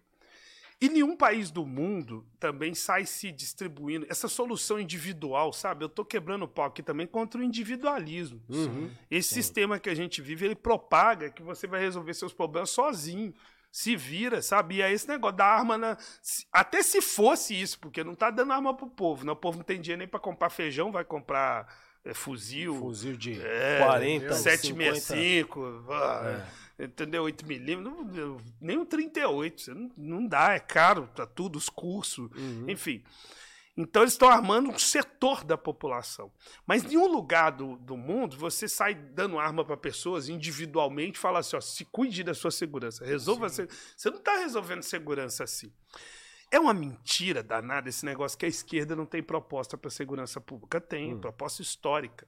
Sabe como é? A gente que é de quebrada, a gente faz façamos uma reflexão. Como que você resolve o problema dos crimes que rola no lugar se as pessoas estão desempregadas? Nossa meninada não tem alternativa a não ser o comércio, aquele comércio que a gente uhum. conhece, que ele é, ele é convocado para estar, que vai ganhar algum dinheiro durante um tempo, até ser preso ou morto. É, a escola não ser atrativa, Entendeu? As escolas públicas só não são pior por causa que os professores seguram a onda pra caralho, velho. Os profissionais da educação seguram a onda. Então eu não tô criticando os profissionais da, da, educação, eles seguram a onda. Agora, o problema é aquele que eu falei do teto de gasto, não tem investimento, entendeu? Não tem um governo que mude a concepção da educação é um para ela servir mesmo, entendeu? E por que, que nas escolas não são foda, legal pra caralho, sabe? Olha, olha aquele negócio bonito aqui. Os meninos na escola deviam ter acesso a fazer isso aqui, ó Uhum. Formou um monte de comunicador, olha que doideira, velho. Quantos que não ia formar? Fazer podcast, programa de TV, aprender a filmar, gravar, entendeu? A fazer esporte. Que, que nada. Uhum. Se tem esporte, não tem droga, pô. Não é assim? Eu acho que essas coisas são centrais. E aí, qual é a proposta da esquerda? Grande investimento e condição para ter educação de qualidade pra caramba, entendeu? Saúde muito boa, moradia, emprego, pô. Emprego. Condição de estudar. Isso que vai resolver segurança pública. E nossos bairros vai ser paraíso na terra, pô. Tranquilidade é isso. A turma vai ter como viver bem. Sabe? Isso falta, não tem. Aí não vai. Repressão vai resolver problema. Olha, todos os governos pós-ditadura militar, vou dar esse exemplo Todos aí, os candidatos a presidente, vocês vão ver, esses principais agora, todos vão defender que tem que aumentar o aparato da polícia, polícia armar mais a polícia, polícia, investir mais em segurança pública, é, armar, armar a polícia. Para eles é sim, é isso aí. Sim. Aumentar o aparato. Vocês já viram como é que esses policiais são? Igual Robocop, porra. Você tem que estão combatendo quem? Quem é o inimigo? Porque a polícia. Aí vão pegar. As polícias, elas são coordenadas tipo ideia de militar. Não é só a polícia militar. Todas as polícias estão contaminadas com isso. Polícia civil. Tanto é que chacina no Jacarezinho foi polícia civil, não foi militar. Uhum. Entendeu?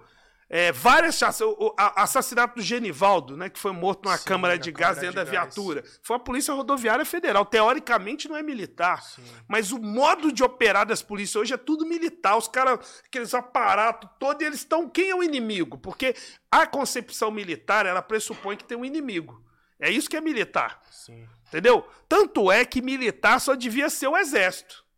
As Forças Armadas, que essas faz sentido porque é para combater uma invasão estrangeira. Aí sim, um exército inimigo estrangeiro que externo. vier.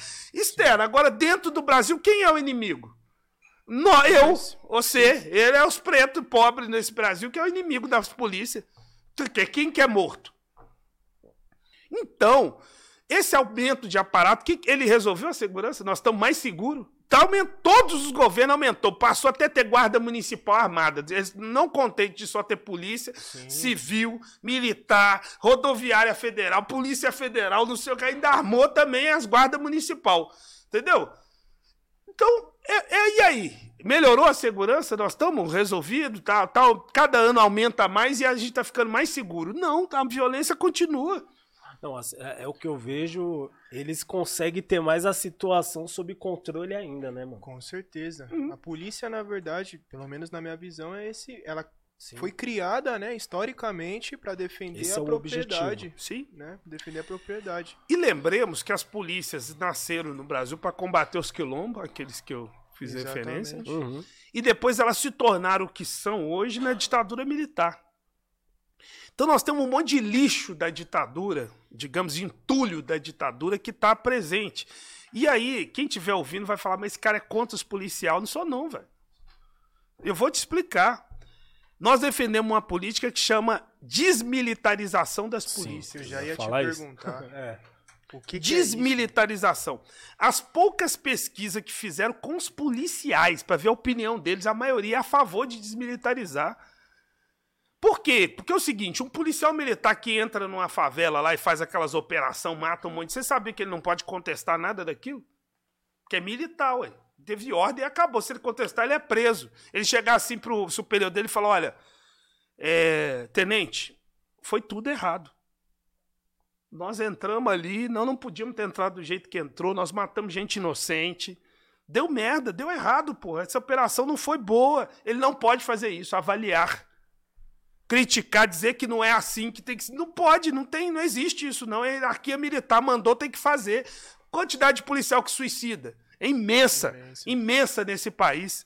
E a polícia que mais mata e mais morre. Tá morrendo também. A, desmilita- a militarização rebenta com a polícia e com o povo, mais com o povo ainda do que com a polícia. É, a Mas rebenta momento- com todos eles. partir Nós estamos colocando cidadãos, Uhum. povo brasileiro, para se matar, porra. Tá errado isso. Então a nossa proposta é o quê? Quando a gente ganha. Tem umas palavras de ordem nas manifestações que às vezes a pessoa pode até ouvir e ter achado assim absurdo. Nossa, esse pessoal tá defendendo o fim da polícia militar. Porque tem uma. Não, ah, acabou. Tem que acabar. Tem que acabar. Eu quero o fim da polícia militar. Cada dia mais os movimentos cantam isso. Quente. E às vezes o povo, o nosso povo ouve e fala, porra, mas sem polícia, Meus caralho, parceiros mesmo pessoal é muito "E doido, cara. É, você vai vai acabar quem? com polícia. Aí sem polícia vai ficar pior Vai ainda. ligar pro Batman, É, assim. nós vamos fazer isso, ligar Entendeu? pro Batman, É. pô, já vi o povo zoando. Não, mas da forma como ele falou é louco, né? Porque parece que a partir do momento que o cara entra ali dentro da instituição, os caras colocam um cabresto nele e Tem não permite que ele olha, né? segue aquela Sim. ideologia. O plano é esse, é isso daqui e ponto. Por isso que não adianta final. falar pra ele pra não fazer, porque ele vai fazer. A Vai ordem fazer. Tá, ali tá montado pra Sim. moer gente. Sim. Então, qual que é a nossa proposta? É isso mesmo, acabar com as polícias como nós conhecemos hoje, não ter mais isso, e criar com- polícia comunitária. É outro tipo de polícia. Essa aí não é, não- isso não é polícia, inclusive. Comunitária. Uhum. Que é o quê? Ela tá ligada a outro rolê. Ela nem, a maioria nem armado vai ser. Ele tá ligado a resolver conflitos, trocar ideia com o povo, saber dos problemas, sa- saber que, inclusive, na casa ali que teve briga, mas peraí, você tá empregado? Tem o que comer? O menino entrou pro crime, mas qual a vida dele? Por que ele não tá na escola? Sabe? Essas coisas. O movimento social faz isso, velho. Uma das formulações, onde eu moro, e as ocupações, eu comecei a observar isso, velho. onde o povo está organizado e o povo participar da segurança pública. Aham. Onde o povo está organizado nos bairros, nas ruas, tem assembleia do bairro ali para tomar decisão, sabe? E a gente nas ocupações faz isso, né? Para montar isso tudo, tudo é coletivo. Faz assembleia e toma decisão. Vamos abrir a rua aqui, nossa proposta aqui, ó, essa rua ser assim, o nome é votado da rua. Quando isso está funcionando bem, a- os índices de violência são muito baixos.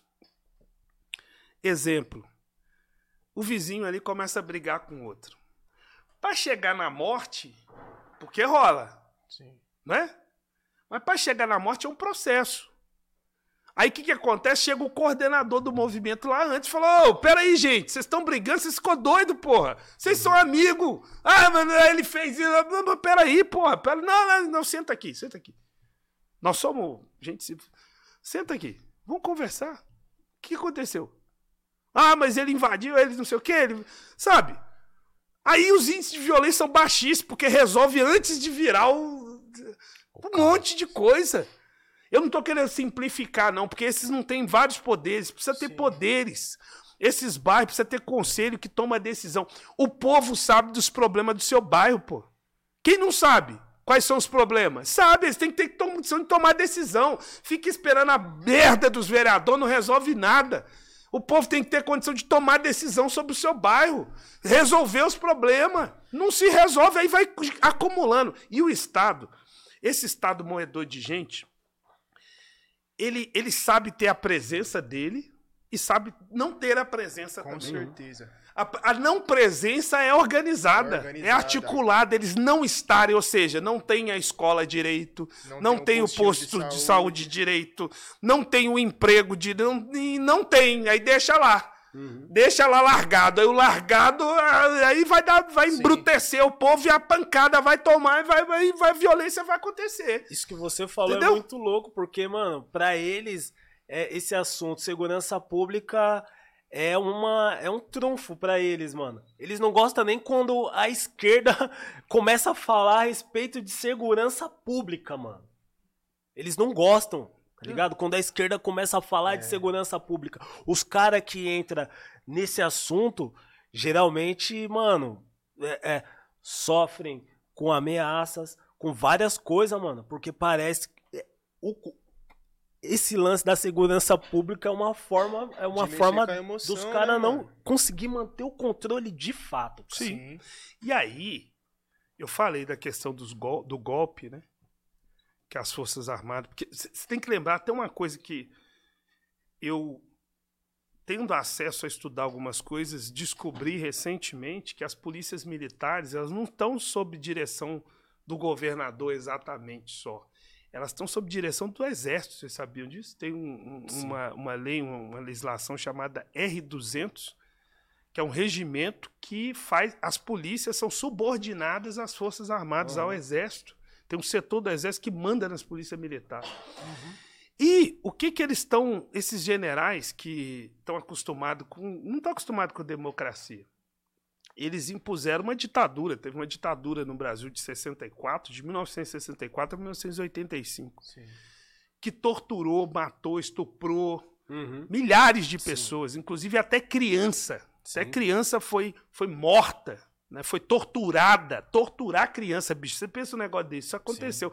Esse brilhante Ustra, é um nome ridículo, né? Mas assim, é, é, o Bolsonaro fica fazendo, exaltando esse cara. cara. Esse cara foi um, um- um membro do, do Exército, das Forças Armadas, que defendia isso e praticou tortura até de criança. E essa turma tá vendo que o burro vai dar na, na água de novo. Uhum. Eles estão vendo que o- assim, eles vão perder a eleição. É difícil. Assim, tá caminhando pro. Sabe, o povo também entendeu, né? Falar, esse Bolsonaro fala demais e não fez nada. Entendeu? Um governo que ele não tem hospital para inaugurar, velho. Qual que tá hospital que, o caminhando pra Bolsonaro isso? fez? Sabe, as pessoas ficam olhando, o Bolsonaro fez muita. O quê? Ponte de 4 metros.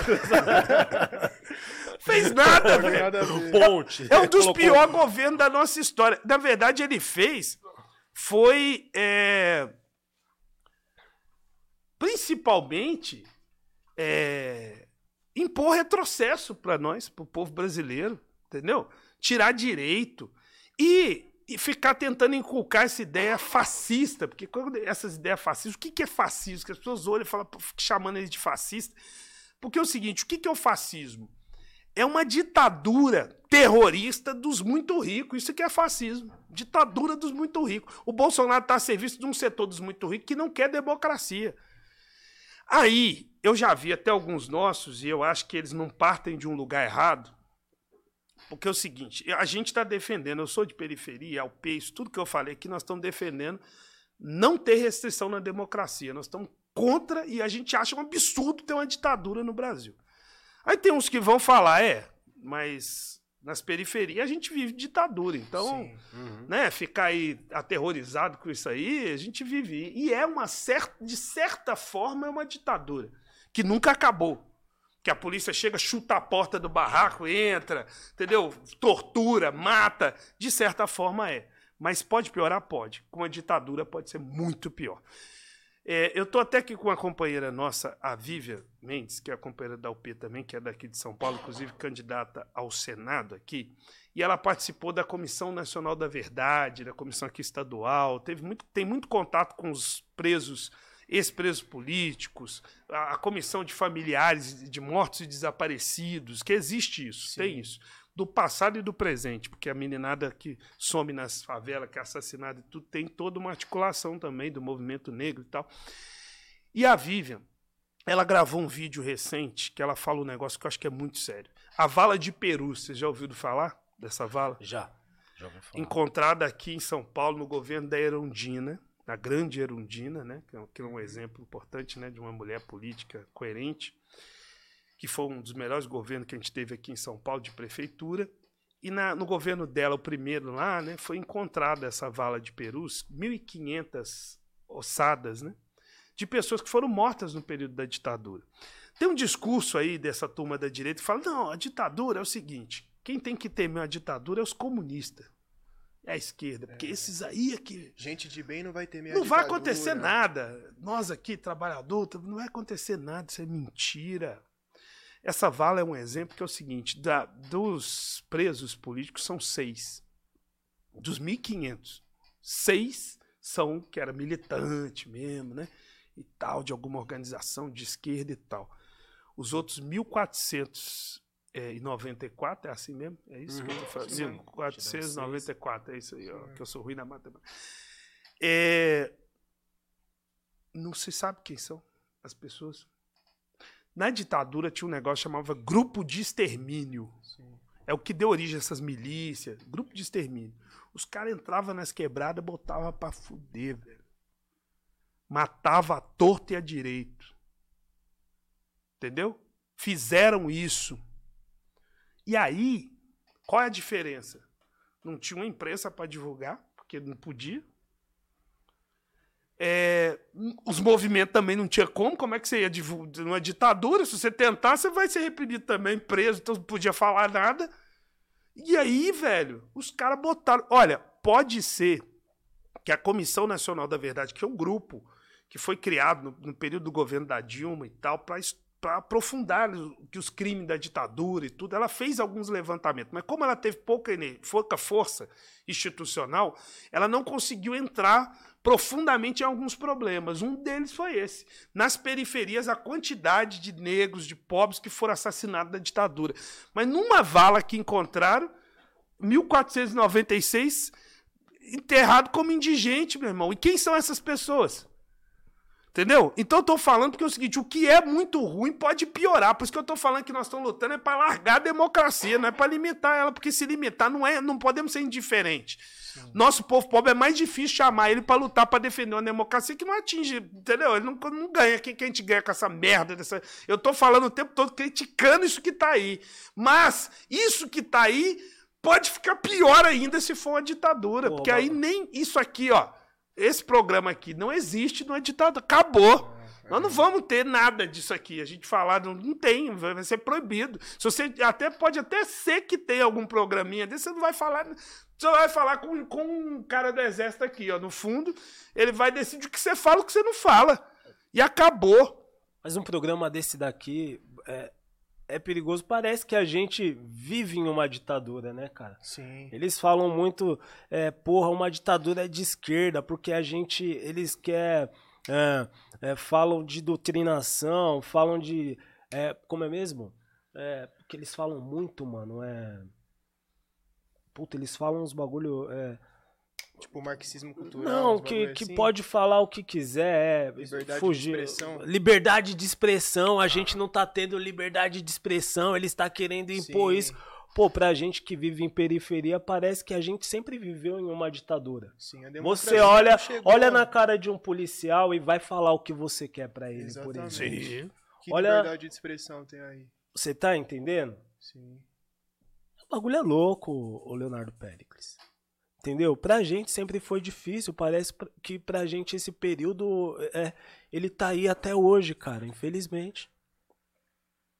Acho que é por isso que quando a rapaziada fala, não, porque isso vai colocar em. Principalmente essa rapaziada da, da, da esquerda de classe média burguesa, né? Que fala, não, porque isso daí vai é, colocar a democracia em risco. Sim. Isso daí vai colocar nossa liberdade de expressão em risco. Aí nós escutamos uns bagulho desse e fica, mano, Como assim? Mas que democracia que você está falando?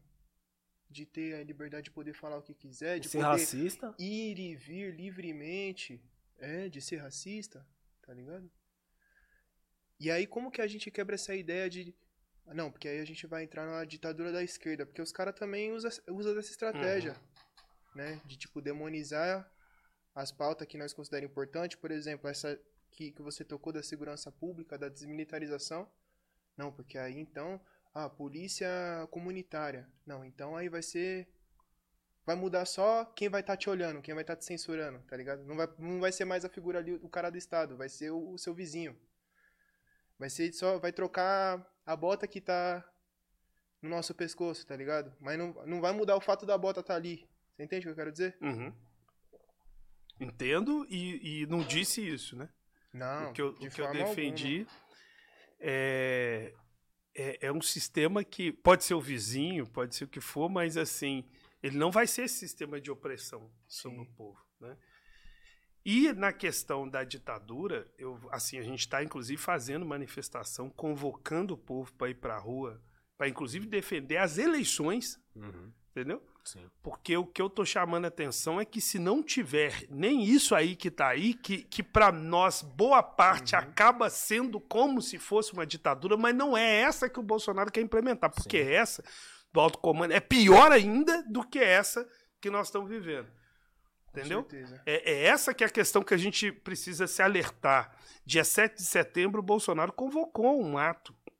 Isso é um ato golpista, é para tentar dar um golpe, porra. E o que, que a gente está convocando? O povo para ir para rua, o contrário. Nós vamos para rua para enfrentar eles e impedir eles de fazer um golpe. Sabe? E aí, nesse processo de luta, e assim, eu tô falando esse negócio, é, não é só na questão da repressão. Tem uma outra questão, teve um surto de meningite durante a ditadura, velho. Nem isso foi divulgado, Sim, entendeu? é quente. E aí como é que acontece um negócio desse? Aí que morre mais gente ainda, porque imagina se a Covid-19 não falasse. É. Sim. Imagina a- a- essa crise da Covid-19, essa pandemia, numa ditadura no Brasil. Como é que seria? Mano, é, Entendeu? É um massacre. É um negócio assim, sabe? É um E- genocídio. E, e você vê que o cara, ele não tá nem aí porque ele ficou defendendo contra o isolamento Sim. social, não deu auxílio, pra você vê como é que isso é eleitoreiro. Agora apareceu dinheiro, porque é eleição, que tá precisando de voto, aí apareceu o auxílio. Por que não fez lá no primeiro, os primeiros 10 dias da pandemia? Não tinha que ter feito, não? De 1.200 reais, para o povo ter condição de ficar em casa, porque o nosso povo não teve condição. Tinha morrido um terço disso. Menos de um terço. Poss- Possivelmente, os estudos mostram isso, Sim. sabe? Entendeu? Então, assim, é um, é- essa turma ela não está preocupada com a nossa vida.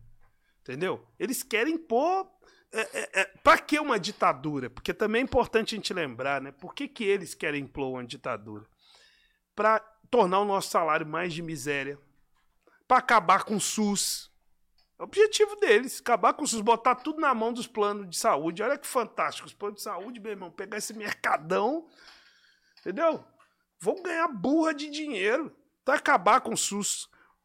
destruir nossos direitos, acabar com a educação superior, principalmente pública. Pobre não tem que estudar em universidade. Eles falam isso. Essa turma do Bolsonaro fala isso. Pobre não tem que estar na universidade. A gente já não está, né? A maioria nossa não está é. mesmo. Mas alguns estão entrando. Né? Mano, tá lá na Unicamp aí, velho. Tem um pretão, velho. Lá, porra.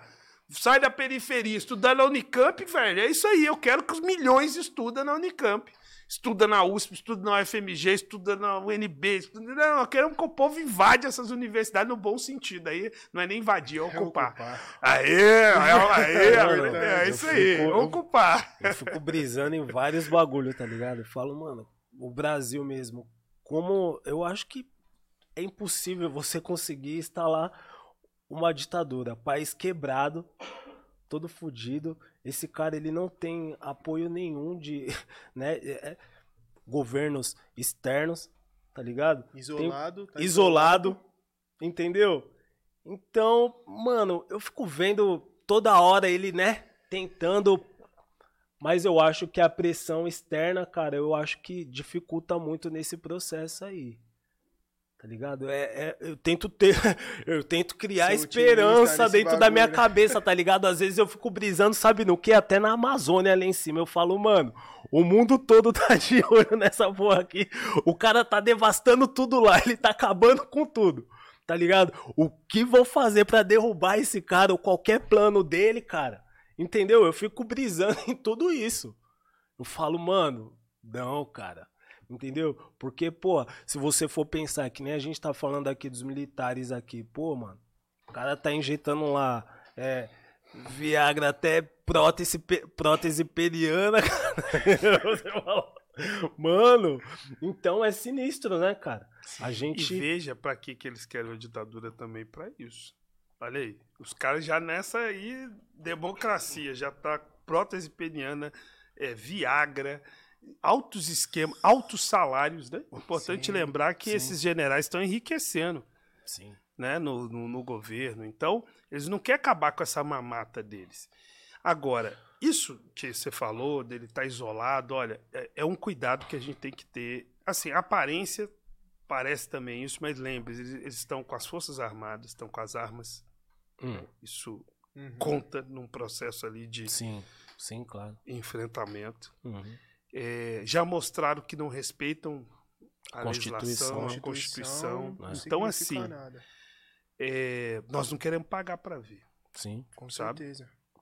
Por isso que a gente está convocando o povo para ir para rua. Nesse caso, a gente acha que, mesmo que a gente tiver. O Léo aqui está viajando um pouco, não é tanto assim, uhum. peca pelo excesso, então. Sabe? Agora, como que pode deter golpe? Eleição ajuda? Claro que ajuda. É importante. Mas o que é principal, inclusive, para garantir que a eleição aconteça? Ou seja, muita gente está preocupada em derrotar o Bolsonaro. Povo na rua. O que, que é? Povo na rua. Povo na rua. Povo na Isso rua. é central. Eu, vou, eu tô desde rua. o início aqui incentivando e falando da importância do povo Concordo ir pra rua. com você. Essa é uma. Dia. Nós estamos numa discussão né, nacional, inclusive tensionando os movimentos, os outros partidos de, que estão tá no campo da esquerda. Nós estamos quebrando o pau para a gente ir para a rua, velho. Sabe? A gente precisa ir para a rua, nós precisamos ter uma grande jornada de manifestação. E o dia 6 de agosto é uma possibilidade. Dia 11. Então, o dia unificado aí, ó, teve uma reunião agora, pouco, então bom que a gente fala em primeira mão. quente. Uma reunião com várias organizações, movimento que a gente chama de campanha fora Bolsonaro, que se uniu né? E foi assim uma dificuldade grande unir essa turma toda e convocamos para o dia 11 de agosto, que é o dia do estudante, é um dia simbólico, né? uhum. né? Uma jornada de manifestações. Que o tema dela também é contra a fome, contra o desemprego, sabe? Apresentando várias pautas que o povo sente mais do que a questão do golpe, que fica, né? Mas também com essa pauta da defesa da democracia contra o golpe em curso. Então eu quero convidar vocês e tudo. Dentro desse quadro, eu sei que tem essa situação que a gente vive na periferia. Eu vou ter várias dificuldades, igual vocês, para poder ir lá ganhar a galera da quebrada, para ir, mas vamos. Sabe? Porque pode piorar, a gente tem que explicar isso para as pessoas. E nós lutamos é para alargar, melhorar, e aí não é à toa que a gente tem uma candidatura. Quem está querendo é melhorar, é alargar mesmo, meu irmão. Quer que o povão tome as decisões. Democracia. E é, e é mentira a esquerda que quer dar um, impor uma ditadura, meu irmão. É, nós queremos a democracia rolando pro povão mesmo, o que claro. a gente chama de democracia popular. A gente também chama isso de poder popular, que é inclusive um passo à frente dessa democracia uhum. que tá, né? E lutamos pelo socialismo, que é o sistema que supera esse sistema capitalista, e aí o povo pode mandar nas suas riquezas. Pode crer. Vou chamar aqui agora, chegou o momento dele, ele tava ali. Como? Papacinho, eu não preciso. Já falei para você quando tem assunto de qualidade, nem me chama, mano. Toca o negócio aí. Quando tá, a conversa tá fluindo, ele fica quieto aí, ô, ô Lucas. Mas, pô, participe aí, traz a galera aí, cara. Não, só vou ressaltar que tem quase mil pessoas assistindo vocês. Quantas? Quase mil. Mil pessoas? Que legal. É, nosso podcast é novinho lá. Você tinha 70 mil, mas. É. Né? É, aquilo Não, ali é um. Eu Mas tô quase, feliz com esses mil aqui, quase maravilha. Mil pessoas dá pra fazer Pô, uma. É isso uma, aí, velho. Pessoas. Pode pá que é mil pessoas que tá é, mil pessoas chovendo mesmo. Tamo certinho. junto. Tamo junto. E aí, Lucas? Não, e agrade, agradecer a audiência do pessoal, que o pessoal tá aqui desde o do início da, da entrevista, mano. Ah, rapaziada, é pessoal adere às ideias do Léo. Já estamos há um tempinho. Tá curtindo as ideias. Tá curtindo? Não, não tá me xingando muito aí, não, Lucas? Não, fica tranquilo. ficar comportado aqui, falar um pouco menos, ouvir mais o. O Léo e tal. Isso que eu não, queria você... saber também, não tá me criticando muito aí, não. Fala, Pô, esse negão tá falando um monte de bobagem aí. Pô, Léo, e o, e, o, e o que mais estão falando aqui no chat é justamente isso. Estão parabenizando vocês, os dois principalmente, por serem inteligentes e saberem deixar o Léo falar. Coisa que não aconteceu hoje mais cedo. Aqui a gente tem que ouvir, cara. Justamente. e vamos no superchat? Manda. Manda, manda, manda, manda, manda. Agradecer ao pessoal que tá contribuindo com a gente aí.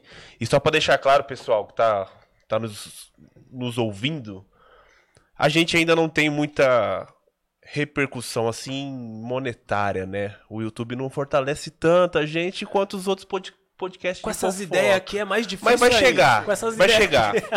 então quem faz o super chat ajuda muita gente a continuar fazendo outros episódios assim. Dá para baixar um pouquinho aqui? É o fone dele. O dele? É. Tá um pouquinho alto.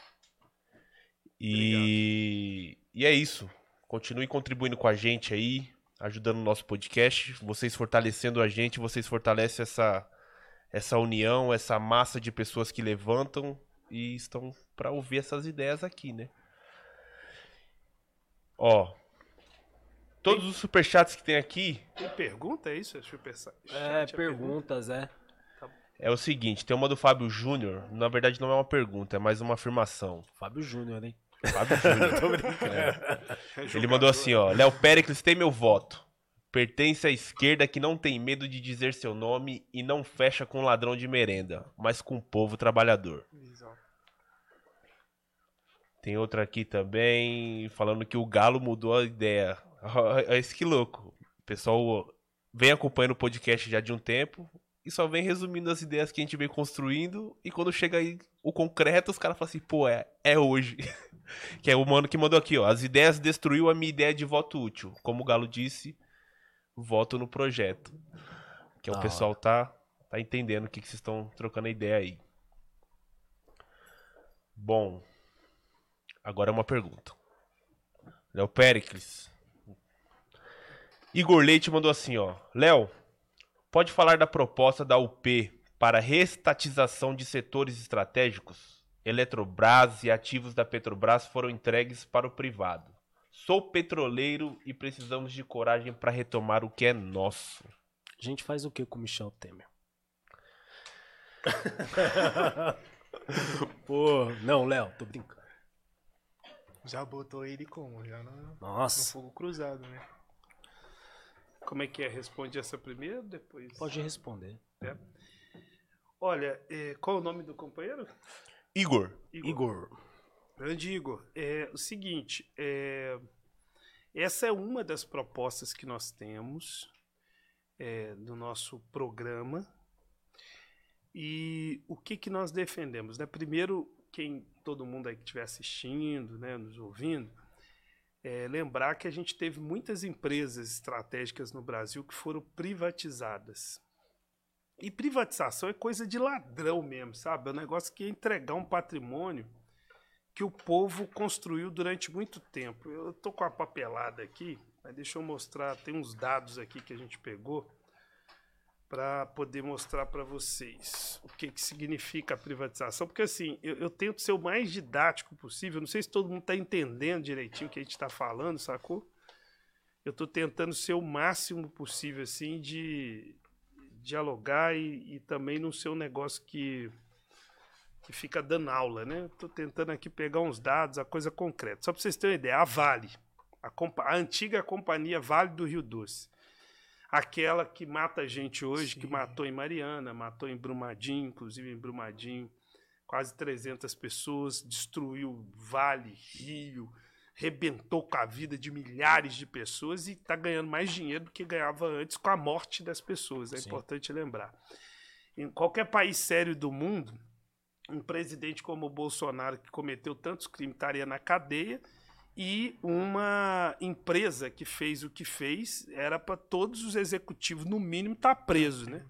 E aí não tem nenhum, né? Uhum, não aconteceu sim. nada com os caras. Você vê que é um país da impunidade. Sim. Essa que é a impunidade, não é dos pobres, a impunidade de cima. Esse é que é o grande problema. A Vale, na época do Fernando Henrique Cardoso, que foi um dos presidentes corrupto pra caramba e contra o povo, ele entregou a preço de banana, ela dia 6 de maio de 97. Ela foi entregue a 3,3 bilhões de reais. Isso foi preço de banana. Na época, os estudos já mostravam que o preço de mercado dela era 12,5 bilhões, na época, 1997. Em abril de 2022, desse ano, é, a Vale tem um valor de mercado de 452 bilhões. Ela teve uma valorização de 3.500%. Para ver o crime que cometeram. Isso não é porque ela virou privada, não. É porque ela começou a extrair mais riqueza do nosso povo e fazer aquilo que ela fez. Né? E em 2021, a Vale ela teve um lucro de 121 bilhões. Ela foi vendida por 3,3 em 1997 e teve um lucro agora, só o lucro dela 121 bilhões. Isso aqui, inclusive, é um dos maiores lucros de uma empresa privada do, da América do Sul, foi da Vale. Para ter uma ideia do que, que é. Esse patrimônio inteiro é, não está servindo para o povo brasileiro. Ela está, inclusive, isso serve para exportação e deixa aqui os buracos, a morte, a destruição do meio ambiente a destruição. É, é, olha, o que a Vale fez, esse crime que destruiu o Vale do Rio Doce, né? E depois o, o Rio Paraupeba, eu moro perto, inclusive, perto. lá em Belo Horizonte, eu visito a região porque tem povos indígenas, tem luta lá do povo. Uhum. Vocês têm que ver, a Vale está comprando Brumadinho toda, a cidade, ela compra as propriedades da cidade, tudo, porque ela sabe que vai minerar, ela tá projeto futuro para minerar. Aquilo são os maiores crime que aconteceu contra o nosso povo e está lá de boa, eles fazendo o que querem. Então, nossa opinião, a Vale tem que ser reestatizada. O crime central já foi a entrega dela. Mas esse crime de Mariana e Brumadinho, o governo certo tem que ir para cima, punir mesmo e botar para quebrar, tomar. A empresa tinha que ser tomada e colocada na mão do Estado brasileiro. Entendeu? Parar esse processo de mineração todo que isso não serve para o povo e nós vamos rever para fazer uma mineração sustentável e não essa que está sendo feita. E a maioria não precisa de ser feita. Não destruir nossas matas, nossas serras, que inclusive são caixa d'água natural, estão sendo destruídas. E esse exemplo não é só aqui, no Pará também. O que a Vale faz e essas grandes empresas é, privadas. A, a Petrobras. O Bolsonaro fez essa coisa ridícula de acabar, de, de, de propor diminuir o ICMS dos estados. Isso é um erro grave. Até diminuiu um pouco a gasolina em outro lugar, mas por que, que é erro grave? Porque ICMS é imposto para arrecadação do Estado. Então ela está diminuindo uma arrecadação que está tirando, no final das contas, pode diminuir um tiquinho da gasolina e está tirando da saúde, da educação. O Estado vai, os estados vão ter menos dinheiro. Qual que era a nossa proposta? Primeiro, a Petrobras voltar a ser 100% estatal. E é o seguinte, a Petrobras tem lucros impressionantes. Aí tem acionista privado ganhando. Por quê? Sim, sim. Qual o sentido de ter acionista privado? Essa é a questão. Pra que ter acionista privado? Os caras estão mamando nas tetas da, da Petrobras. Sim. Entendeu? Ganha pra quê? Servem pra quê? Nada. Um bando de parasita. Não serve pra nada. Um governo certo tem que acabar com o acionista privado e tornar a Petrobras pública, 100% pública. Pra que que tem? O acionista da Petrobras é o povo brasileiro. Os lucros dela tem que servir pro povo brasileiro. E entre eles tem uma gasolina bem baixa, o preço. Investir em outras tecnologias, inclusive de combustível. Entendeu? Pra- Porque o petróleo é, é- é findável. Então tem um monte de coisa que podia ser feita e não é. E é uma empresa foda, velho. É das grandes empresas do mundo. De- formulou uma tecnologia pra você ver que o povo é inteligente pra caralho, o povo brasileiro. Essa classe trabalhadora da Petrobras é que inventou esse negócio de prospecção em água profunda de petróleo. Ir lá no meio do mar, montar uma plataforma e ela ir lá no fundo, até no pré-sal, que é debaixo da camada de sal do mar, e conseguir pegar petróleo lá e puxar. Isso é uma tecnologia brasileira, sabe? Isso não é divulgado. Isso é o povo brasileiro que gerou essa classe trabalhadora inteligentíssima, ao contrário do que a burguesia e os ricos falam, né, e a direita fala, ela que formulou. Então, qual o sentido isso estar na mão de setor privado, ter, ter posto de petróleo privatizado para grandes empresas internacionais, sabe? Então, isso precisa estar na mão do povo brasileiro. A nossa proposta é que a gente tome o controle dessas grandes empresas no país e elas sirvam para o nosso povo. Por exemplo, setor de energia. Acho que o companheiro falou da Eletrobras, né? Sim. É, a energia, a gente paga energia cara, inclusive no Brasil, ela não é gerada nos rios em Pequim, Uhum. os rios não estão em Pequim, não estão na Europa, não estão nos Estados Unidos, eles estão aqui. Uhum. Então qual o sentido ter setor privado? Pra quê? Pra ganhar o lucro só, porque a energia é gerada no Rio lá e ele ganha, não tá errado isso, pra quê? Não tem que expulsar empresa privada, ainda mais estrangeira, dessas áreas. Pra quê? Pro Brasil ser soberano. Você vai ficar mais bravo. Pois Porque tem uma refinaria lá em Betim lá, que tá quase. não. Sim. e o povo mineiro vai pagar a conta. a Regap. E, e assim, eu fui também, eu visitei a Bahia. é, e lá tem uma, uma refinaria parecida com a Regap. Me fugiu o nome dela, que agora se alguém aí no chat quiser. Landufo. Isso. Eu fui na porta dela. Ela foi privatizada. O povo baiano paga das gasolinas mais caras Sim, por sim. causa disso Uhum. né? Então, lembrar que a privatização leva a pagar mais caro. A privatização das águas, a privatização da energia, a gente vai pagar mais caro. Por quê? Essas áreas, elas são muito importantes para estar na mão do setor privado. Por quê? O setor privado só pensa em lucro. Então, por isso que aumenta. Então, Uhum. por que que nós, o programa nosso de base socialista defende tudo isso passar a ser estatal? Porque são áreas estratégicas que levam o, o, o povo ter seus direitos básicos cortados. Então, energia é muito sério. É- é- é- as pessoas vivem, hoje tem que ter energia, então tem que ser muito barato, porque é gerado de forma barata. Telefone é um dos grandes exemplos. Eles falam que foi maravilhoso ter feito as privatizações, porque tem celular. Isso tudo foi. Sabia que a tecnologia, a base da tecnologia que permitiu ter essas bandas que fazem o sistema de telefonia celular funcionar no Brasil foi feita pela antiga Telebrás, o trabalhador do sistema público. Foi investido muito dinheiro, anos, aí formulou. Na hora que estava tudo pronto, privatizou, entregou tudo. Aí as empresas privadas assumiram, gente- nós pagamos uma das contas de telefone mais cara do mundo. Telefonia celular é das mais caras do mundo no Brasil. A gente está naturalizado aí, mas é muito caro. E um serviço lixo, né? E ruim. E, Precarizado, e né? aquelas merda daquelas empresas, desculpa o palavrão, fica ligando pra você toda hora, todo mundo, entendeu? Enchendo o saco, entendeu? Então pra que ter essas empresas? Precisava de ter uma estatal funcionando muito bem, sabe? E essas coisas, gente, assim, eles vão ficar propagando, igual eu fui lá no Pânico, lá mais cedo, os caras falar de livre mercado e tal, que o funcionamento do Estado, regulação. Olha, o setor privado, ele, ele fica defendendo para os pobres não ter Estado. É assim que funciona. Os grandes empresários defendem para os pobres não ter Estado. Ou seja, faz teto de gasto, diminui investimento em saúde e educação, diminui o Estado para os pobres. É isso. Se puder nem ter, para os pobres não tenha. Agora, eles são os que mais ganham com o Estado. Todas as grandes empresas ganham dinheiro do Estado e muito. Muito, muito dinheiro, sabe? Então, em vez deles ficar ganhando, os bancos mesmo, por banco existir, eles ganham dinheiro pra caramba de.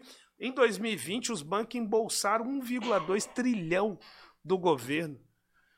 Entendeu? Que o governo passou dinheiro para os bancos, porque começou a pandemia. Só um exemplo, né? Não, fica gente... à vontade, fica à vontade. Começou a pandemia, e aí o seguinte: começou a fechar as coisas, né? E estava Uhum. certo. Por causa Sim. que não, não tinha vacina e tal. Então o governo, no início, tinha que ter tido garantido auxílio emergencial para as pessoas ficarem em casa.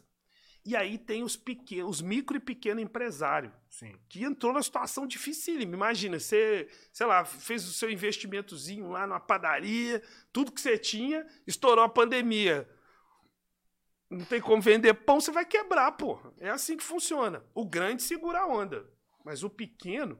Aí o governo disponibilizou 1,2 trilhão de reais para os bancos. É um termo de, de economia para aumentar a liquidez dos bancos. Olha que coisa. O que, que é isso? É dar condição para os bancos emprestar dinheiro. Aumentar a liquidez é emprestar dinheiro. Né? Eu não sou formado em economia, viu? Estudando que a gente aprende isso dentro do nosso partido. Eu aprendi com os meus irmãos estudando mesmo e Uhum. foi entendendo esse negócio aí. E nós precisamos fazer isso, sabe?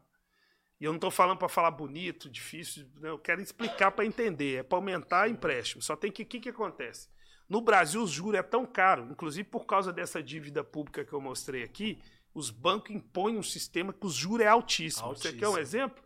Cartão de crédito. Os caras te oferecem de graça. Olha como é que os bancos é bonzinho, gente. Eu fico impressionado. Eu não sou muito bom, né?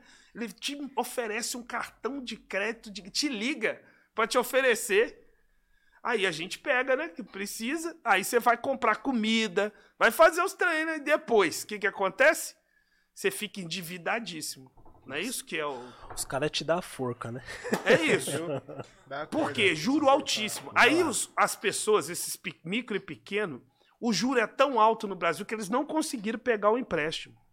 E pior, aí o governo, em vez de pegar o dinheiro de volta, não, os bancos embolsaram um trilhão e duzentos, teve quebradeira geral, o desemprego aumentou mais que quebradeira. Quantos vocês não conhecem? Todos nós aqui conhecemos micro e pequenos empresários que quebraram na pandemia, porque não tiveram um centavo de apoio dos bancos. Agora os bancos embolsaram 1,2 trilhão. Para que ter banco privado? Podia ter um Banco do Brasil ser público, pronto. Para que, que esses ficar mamando, arrancando dinheiro do povo? Entendeu? Então, eles não falam isso, mas eles recebem muito dinheiro do Estado. Eles são a favor do Estado ser curto, Estado mínimo para o povo pobre, máximo para eles. É isso que eles fazem. E isso é aquela dívida pública que eu mostrei metade do orçamento. Então, nós defendemos estatizar mesmo. Sabe, sistema bancário, as grandes empresas. É claro que isso é um processo do povo ter força. Pra, agora, se o povo descobrir mesmo, porque a parte do povo sabe, mas se descobrir mesmo esses esquemas, meu irmão, não, não segura, não, eles não vão conseguir segurar, entendeu? E nós estamos falando de um projeto para o povo ser dono do Brasil. Eu estou propondo é isso, é de ser dono do Brasil. Eu falei mais cedo lá nessa entrevista também que nossa proposta, qual a diferença nossa para outros partidos? Porque uns ficam falando que quer incluir o povo no orçamento, sabe? Uhum. Não quero incluir porra nenhuma o povo de orçamento. Eu quero que o povo manda no orçamento. É a gente que constrói a riqueza e tem que mandar, mandar. A palavra é essa, mandar. É isso que nós estamos propondo, sabe? Então são medidas que nunca foram realizadas. Do, do nosso programa também tem algumas coisinhas, eu não sei como é que está nosso tempo, né? Já falei, isso daqui é uma rede de comunicação nossa. Tem- Fica tranquilo, tem mais quantas Tem mil páginas aí? pessoas assistindo a gente esse tempão. Rapaziada, se vocês O povo que fala, for abandonar, a ideia tá aí. Fica tranquilo. Só falar do nosso Aqui programa eles não rapidinho. conseguiram privatizar, não, por enquanto. Exato, aqui- não, tô brincando, tô zoando. Aqui é nóis, aqui, aqui aqui é a nóis. gente manda. Que é nóis. tô zoando. Olha, é, só falar do nosso programa rapidinho. é, eu falei desse negócio da dívida pública para ter dinheiro. É também taxar grandes fortunas. Isso está na nossa Constituição. Aí é o seguinte: seu Zé, Dona Maria, não precisa ter medo nenhum disso. A classe média não precisa ter medo disso. Nós estamos falando de taxar menos de 1% da população. Mas gera dinheiro, viu? taxar esse pessoal, que não é taxado. É, é assim, para todo mundo entender, os ricos não pagam imposto no Brasil. Isso é uma mentira. Eles, eles, esses caras são muito espertos, velho. Que eles ficam fazendo a propaganda seguinte: nós, grandes empresários, pagamos muito imposto. É muito. É, é, é, nós somos muito onerados e tal. É um absurdo. Não recebe né? subsídio. É uma né? carga tributária, os termos que eles usam. É, muito carga grande. tributária. Carga tributária. Olha que palavrão, né? Pra falar que eles pagam. Não paga porra nenhuma. Sabe por quê? Porque pra você taxar rico mesmo, você tem que taxar o patrimônio dele, a renda dele. Você tem que entrar nisso. Se você não fizer isso, ficar tá só taxando produto, entendeu? Você não faz o central. Eles não vão, eles vão repassar no preço das coisas para nós. E nós pagamos o imposto deles. No final das contas é isso. Então tem que taxar patrimônio. E tem 315 bilionários no Brasil. Bilionário. Não devia nem ter existido bilionário, né? É, 315 bilionários. Eles têm um patrimônio de 1,9 trilhão de reais. Se eles for taxado em 30%, 40%, você tem bilhões para investir em área social. Essa é a nossa proposta, está na Constituição isso. Outra medida, taxar os milionários. No total, nós estamos falando de umas 500 mil pessoas. Nós estamos falando de um país de 213 milhões de pessoas e 500 mil acaba mandando e desmandando. Você vê que democracia que é essa? 500 mil que no final das contas, pela quantidade de dinheiro que elas têm, elas acabam influindo diretamente no resultado do processo eleitoral como? Não é na fraude na urna, não. É na forma como o voto é captado. Sim. Elas entram com muito dinheiro. Gente, na última eleição eu fui candidato a vice-prefeito. Ah, Um dos candidatos que estava disputando contra a gente dá, recebeu de um, de um grande empresário, filho de um grande empresário, dono da MRV, daquela é, construtora, Sim, sim. 500 mil, bicho. O cara deu 500 mil para ele, pro candidato. Pra pro- pro- E, propaganda eleitoral. e, e a legislação, ela proíbe você dar mais de 10% da sua renda. Você não pode dar, doar mais de 10% da sua renda. Uhum. Então, digamos, sua renda é 1.200 reais. Você, no máximo que você pode doar para mim na eleição é 120 reais. Você não pode doar mais do que isso. 10% da renda. Agora, imagina a renda desse cara para ter dado 500 mil só para o candidato. Ele deu para outros. Isso é muito desigual, é muito. Eu, tô falando com mais ênfase que é muito desigual. Entendeu? E eles aprovaram a lei, por exemplo, a UP nasceu sem ter o fundo partidário. Não tem fundo partidário. Não, o fundo eleitoral nosso é uma migalhazinha. Tem candidato, que, tem vereador, deputado aí que já está no Congresso Nacional que vai ter mais dinheiro só a candidatura dele do que a UP vai ter para o Brasil inteiro. uhum. Entendeu? Aí, aí eles influem, eles vão decidir. No final das contas, a gente fica culpando o povo, que ah, o povo vota errado, mas não- o que aparece pro povo é só eles. Sabe? É muito desigual, sabe? Então, eu tô falando de ir pra cima desses ricos porque eles que mandam e desmandam. Tá errado, velho. Isso não é democrático. E junto disso, eu comecei aqui falando daquela política de reparação de terra, falei da cidade, tem que falar do campo, a reforma agrária Importante. É uma das grandes medidas do Brasil, de um país que quer ser é, independente. Nós estamos falando de um país que quem é, tem a propaganda, essa propaganda da Globo, o agro é pop, o agro é tech. O agronegócio é um dos maiores atrasos que o Brasil tem, é esse. Porque boa parte do dinheiro, inclusive dos recursos também, é, que vão do governo, vão mais para o agronegócio do que para a agricultura familiar. Mas quem produz o alimento que chega na nossa mesa é a agricultura familiar. E o agronegócio, eles, eles todos os anos faturam é, rios de dinheiro. Se você for olhar assim, eles estão só crescendo o lucro deles. E você tem 33 milhões de pessoas passando fome. Então, qual que é a conclusão que a unidade popular chegou? Que o agronegócio não serve para o Brasil e o latifúndio. Porque eles não alimentam o povo. Então, a nossa proposta é uma reforma agrária que transforme a agricultura para a finalidade central da agricultura ser alimentar o nosso povo e não exportar. É um negócio tão simples, mas assim, não funciona assim no Brasil. E aí as pessoas passam fome. E a nossa proposta é ter o auxílio emergencial de R$ 1.200, no mínimo, e ele ser uma emenda na Constituição, não ser coisa de governo. E ter ele até quando? Até todo o povo estar empregado. Enquanto tiver desempregado, tem que ter auxílio. Sabe? E uma reforma agrária é uma base para não haver mais fome, porque também o auxílio é para isso, porque as pessoas passam fome. Não haver mais fome, ter alimento para todo o povo e ter condição de todo mundo estar tá empregado. É uma das grandes medidas. E assim, só para terminar sobre isso, é, nenhuma potência no mundo, nenhum país se tornou potência no mundo sem fazer reforma agrária. Uhum. Essa direita vai falar, ah, no Brasil não pode, mas ela baba ovo dos Estados Unidos que fez reforma agrária, baba ovo da China que fez reforma agrária, baba ovo da Europa que fez reforma agrária. Pô, você falou esse bagulho aí, é, é óbvio, né? A gente tá falando aqui de capitalismo e tudo mais. É, na Suíça tem um programa social bem louco, mano. Onde os caras, eles vão lá, é, tem esse programa aí, eles emprestam, é, é uma renda, como se fosse uma renda mínima para as pessoas, mas óbvio, que o, que o, valor é quase 10 mil reais aqui, tá ligado? Sim. Tipo assim, eles emprestam esse, essa grana para as pessoas, emprestam é, é, tem lá esse recurso aí, a pessoa utiliza ali no, no, período que ela está desempregada, mas ao mesmo tempo o governo, o governo coloca ela num, em um sistema, tipo, em uma busca, tipo como se fosse na fila do desemprego, tá ligado? E quando essa pessoa é empregada, ela vai devolvendo esse dinheiro aos poucos pro, pro governo, ou pra seja, vai, vai, vai para ressarcir. Devolver o dinheiro. Mano, foi uma das, uma das coisas que eu fui lá que eu falei, mano, isso daqui é bem louco, mano. Olha, e o Brasil é tão rico que não precisa nem devolver. Esses que recebem auxílio não precisa devolver, sabe? E quando ele tiver emprego, é possível ter emprego, tá bom. Ele quer receber um tempo, agora ele está empregado. É, é, a gente está falando de, de coisa, assim, é, é, muito rico esse país. E eu, uhum. essa reforma agrária eu queria acrescentar que a base dessa produção ser agricultura familiar e ser agroecológica. Por que eu estou falando isso? Porque é sem agrotóxico.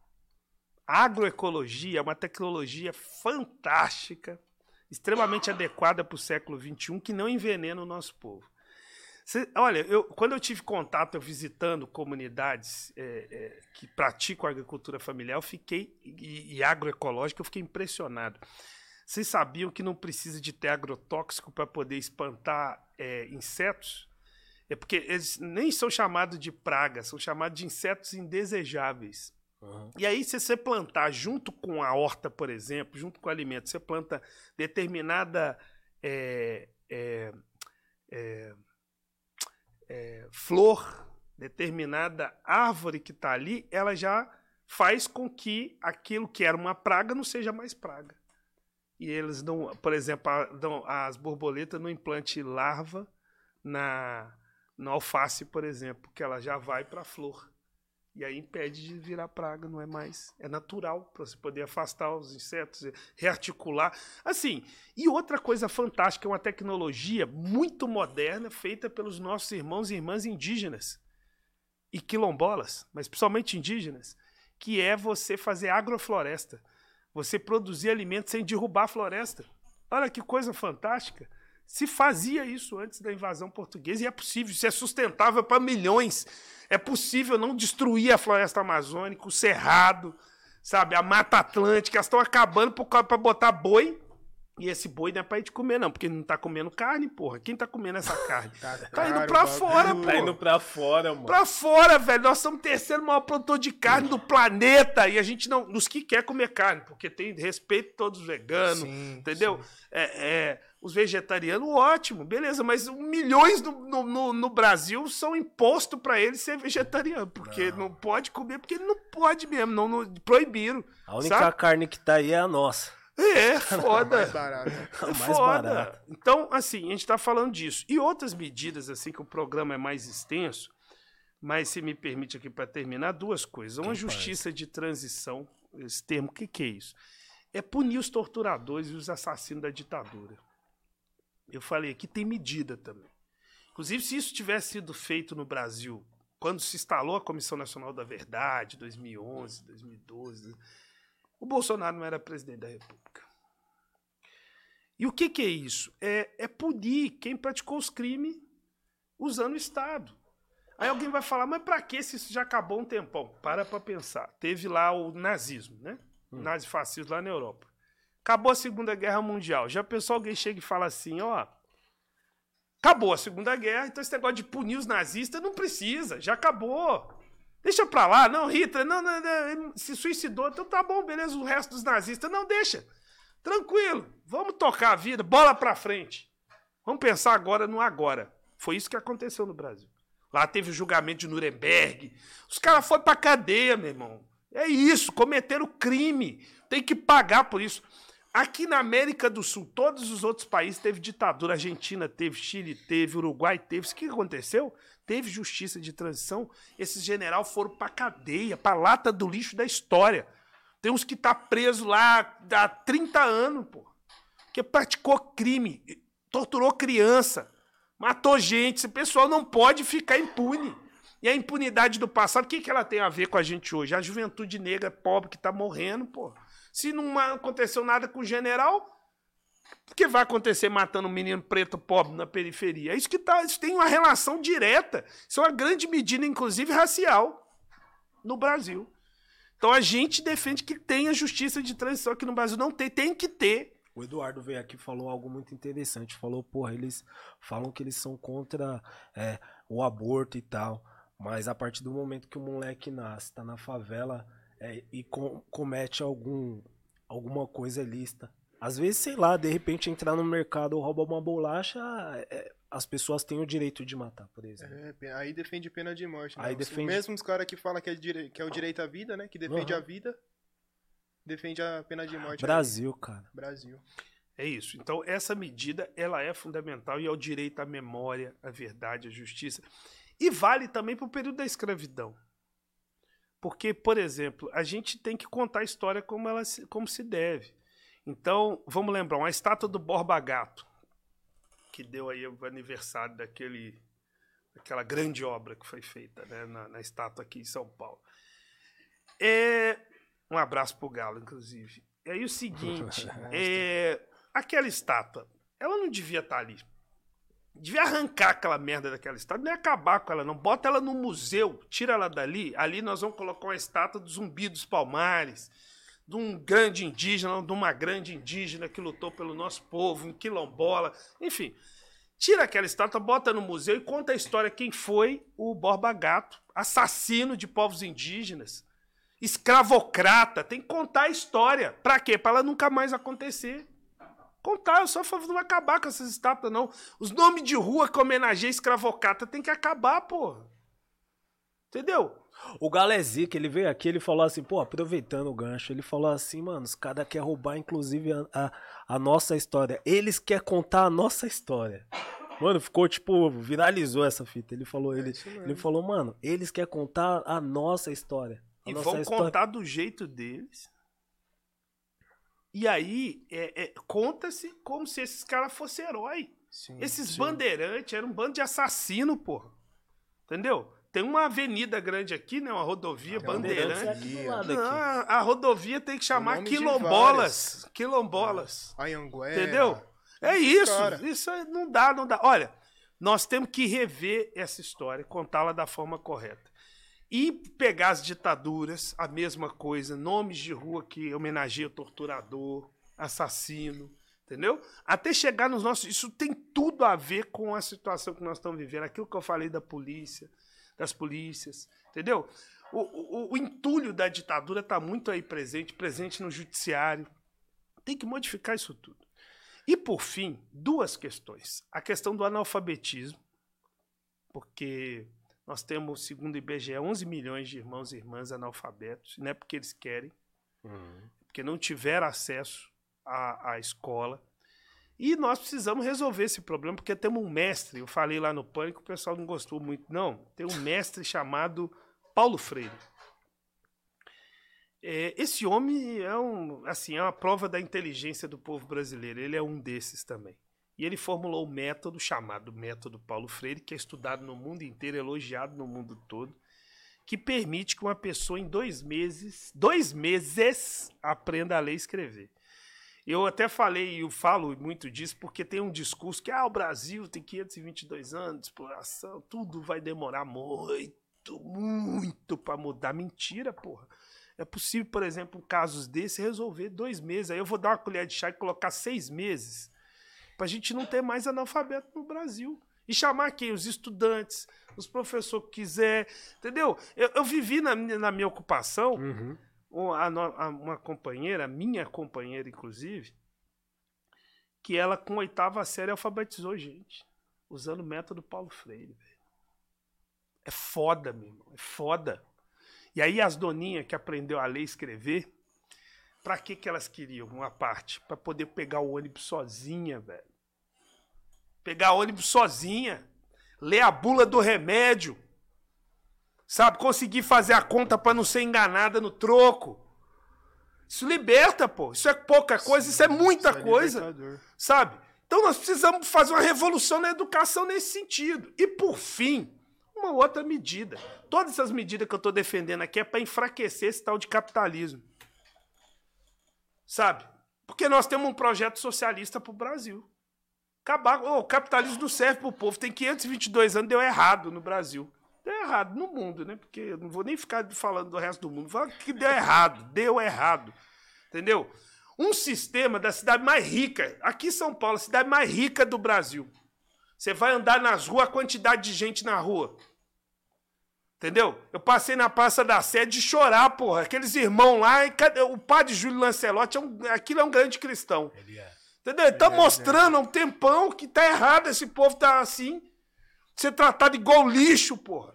Entendeu? Então tem que acabar com esse negócio de ter gente morando na rua, gente que não tem direito, não tem educação, não tem saúde. Porra, nesse país rico. Então, o socialismo é a saída. Na minha humilde avaliação, é a saída para esses problemas. Entendeu?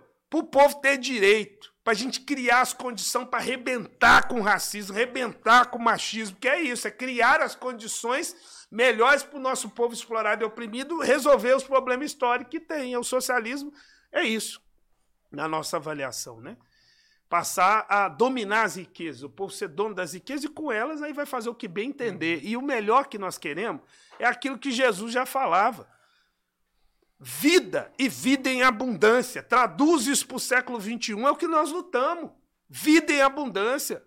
Entendeu? O que os nossos irmãos e irmãs das matrizes de, de religião de matriz africana falam é ter, ter comida para todo mundo. Vai fazer os- o- o- o- as festas nos terreiros, é o quê? Comida em abundância. Aquilo é- não tem ninguém que passa fome naquele negócio. É assim. Se o Brasil tem que ser isso, pô. Nós aprendemos, nossos irmãos indígenas, quando invadiu esse Brasil aqui, que os portugueses invadiram, isso foi uma invasão, né? Quando eles invadiram, aqui viviam as pessoas muito bem, obrigado. Tinha umas brigas entre uma, uma tribo, uma, uma aldeia ou outra, né? Umas guerras, normal, acontecia. Mas não tinha exploração, opressão sobre, sobre um contra o outro, sabe? As pessoas viviam bem. Tem exemplos, inclusive, de, de comunidades na região amazônica. Os Manauara, por exemplo, fantástico, velho. Os caras desenvolveram uma civilização foda dentro da floresta amazônica, vivendo de boa lá. Não se conhecia fome, miséria. Isso aí, quem trouxe isso foi o capitalismo. Fome e miséria para o Brasil foi o capitalismo que trouxe. Entendeu? Porque esse povo que nossos ancestrais, eles não, não era isso, não era assim, não. Porra, Entendeu? mas você falou da Praça da Sé, essas pessoas que ficam na rua aí também alimentam vários me- mecanismos ali é, criado por eles, tá ligado? A gente tava falando aqui de polícia, é mais polícia na rua, mano. Sim. É várias É um fitas que os caras é um motivo, é, é um meio a mais dos caras, entendeu? Dos caras puxar alguma coisa ali também, cara. É, Por incrível que pareça, se você for pensar, mano, com certeza. Entendeu? mano. Eles não querem habitação, eles não querem colocar essas pessoas em algum lugar, não quer abrigo pra essas pessoas. Eu acho que elas na rua é muito mais rentável pros caras, mano. É, E os caras acabam fortalecendo essa máquina do Estado, mano. Muito mais, mano. Se você for pensar nisso daí, o bagulho é foda, mano. Boy, vou te dar um exemplo desse negócio, concordando com você. É, paremos para pensar. Tem uma quantidade gigante de desempregado. Uhum. O patrão é só alegria. Só alegria, mano. O grande, né? Eu tô Sim, falando. mano. É só alegria para ele. Porque quanto mais desempregado ali, o que tá empregado para ele vai submeter mais. Que ele sabe que se fizer, opa, ele olha Ele lá é pra fora. demitido. É assim, óbvio. cara, Entra outro mano no é lugar isso, dele. velho. É isso. Sabe? E como é que muda isso? Só com muita luta dessa turma daqui e daqui se unindo, e falando, esse desempregado, nós somos Ficou juntos. indignado. Os caras conseguiu, vou falar, mano, a nossa classe conseguiu também contribuir com a destruição dos sindicatos, cara. Hum. Acabou com a. Agora tá todo mundo aí, mano. A reforma é trabalhista, de Sim, novo. mano. Que eu falei, Sim, acabou com claro. carteira assinada Acabou e com, muitos tudo, sindicatos. mano. E o sindicato, tinha muito sindicato ruim. Isso é realidade. Pode esquecer. Ah, Ruim. Contra o trabalhador, sindicato que deixou de ser o instrumento. Certo. Aí o que, que você tem que fazer? Acaba com o sindicato? Não, os trabalhadores se juntam e tomam a direção do Toma. sindicato e faz E ele faz- virar. Sim, bom. sim. É isso. Aí o que, que os caras aproveitaram? Como tinha uma parcela dos trabalhadores contra uma parte do sindicato, eles se aproveitaram, fez a reforma trabalhista e incluiu isso. Muita gente caiu e achou que estava melhorando. Ah, é, não tem essa contribuição para o sindicato, melhor. O que, que aconteceu? Eu sem sindicato, como é que eu negocio com o patrão? vou falar um bagulho até arriscado agora. Vai lá ver o sindicato, do, o sindicato dos bancários pra ver se não funciona bem, por exemplo. Tem muito sindicato que funciona bem. Exemplo. Vai aí. ver, maluco. Muito. Vai ver se não funciona bem. Muito. Tá ligado? Se os caras param, fi. Sim, Entendeu? Muito O sindicato. bagulho é louco, mano. E é isso, né? Nós, é nosso, né? Instrumento nosso. Pô, Léo. Ô, voz do além, tem alguma pergunta pra encerrar, irmão? Tem Não, só várias. Do além, Só ó, tem agradecimentos. Manda. Não, as Tem- perguntas que estão mandando ainda aqui. assistindo, um tanto de gente? Esse tempão todo, nós estamos há quanto tempo? As pessoas queriam te Estamos ouvir. a exatamente 2 horas e 26 Caraca, minutos. já fizeram algum maior que esse? Já. Nu. Esses dias a gente ficou quatro horas aqui. Cara Pô, é começou falando que tinha um montão de coisa pra falar e agora tá aí? Que dor. Não, então bora, Não, né? vou ficar aí mais né? três horas aí É, trocando ideia, pô. tranquilo.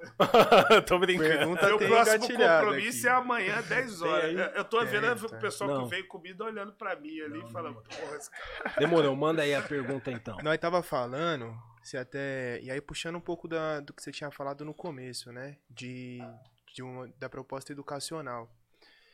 E, e eu, como sou professor de informação, me interesso muito sobre esse bagulho. Você fala sobre Paulo Freire. Então nós, quando tá entra em contato com a parada, nós vê que não é muito aquilo que os caras contam. Né? Aquela ideia que o, que o Galo falou. Os caras querem contar a nossa história. E agora é nós que vai contar a história. E aí, dentre várias propostas para presidente, eu vejo que pelo menos a sua é uma que tá bem explícito, que se trata de uma educação antirracista, tá ligado? E aí, em meio a, a todo esse cenário que o, o conceito de racismo estrutural ganhou muita força também no debate público, o professor Silva Almeida contribuiu para essa parada, vários outros intelectuais negros e negras. E aí eu queria perguntar para você, qual que é essa parada da educação antirracista? Qual que é o projeto educacional? Olha, é, vários dos pontos aqui que eu elenquei, eles vão ajudar muito nisso. Porque, por exemplo, se você vai recontar a história, você precisa recontar a história e um dos instrumentos é a escola Com certeza. para poder fazer isso.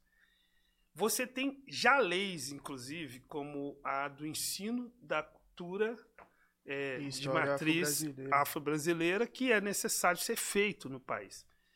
É, isso não é cumprido na prática, então nós precisamos fazer isso acontecer. Né? E isso se juntar a várias medidas importantes, porque nós estamos falando aqui de várias políticas de reparação que eu fiz menção, e a educação está nesse centro. Então, é, inclusive a formação dos próprios professores, das universidades, né? Que ela tem que estar voltada para essa ótica. Porque, gente, um esforço de uma candidatura, imagina, tem que ter uma candidatura para mostrar que existe racismo no Brasil. É foda, né? Mas é, não é tão óbvio. Provavelmente eu não sei se desses mil que estão nos assistindo, que estão nos assistindo, se todos têm plena consciência, né? Mas se você for fazer essa discussão no povão, você vai vendo que não tem essa consciência, não é está ainda. Não é, um bagulho, É, ela não está estabelecida. E, inclusive, mu- muitos ainda são convencidos até porque supostamente existiria uma democracia racial no Brasil. Mas veja que, para mostrar que isso não existe, né, se compara muito aqui com os Estados Unidos. Né? Uhum. É, Para ter uma ideia, só a polícia de São Paulo, de 2005 a 2009, ela matou mais do que todas as polícias dos Estados Unidos no mesmo período. Tem uma tese, um, um- companheiro que fez uma tese de mestrado, que eles fizeram um levantamento com os dados sobre as mortes dos Estados Unidos e do Brasil. E assustou porque só a polícia de São Paulo matou mais que todas as polícias de- do- dos Estados Unidos. Negros e negras, em imensa maioria. Então, essa, o debate de que isso existe é fundamental. Nós precisamos fazer, ele, precisa, ele precisa estar na educação. Né? E aí as medidas que nós falamos, evidentemente, vão ajudar para conter isso, para fazer o enfrentamento a isso e de diminuir nas condições de acabar. Né? Que esse é o, o norte que nós temos. Enquanto tiver racismo, tem que ter educação antirracista. As condi e como eu disse, eu acredito nessa mudança socialista, porque ela vai nos dar melhores condições, vai dar melhores condições, inclusive, aos negros participar do processo para acabar com o negócio. E conscientizando o branco e o restante da população para fazer isso junto.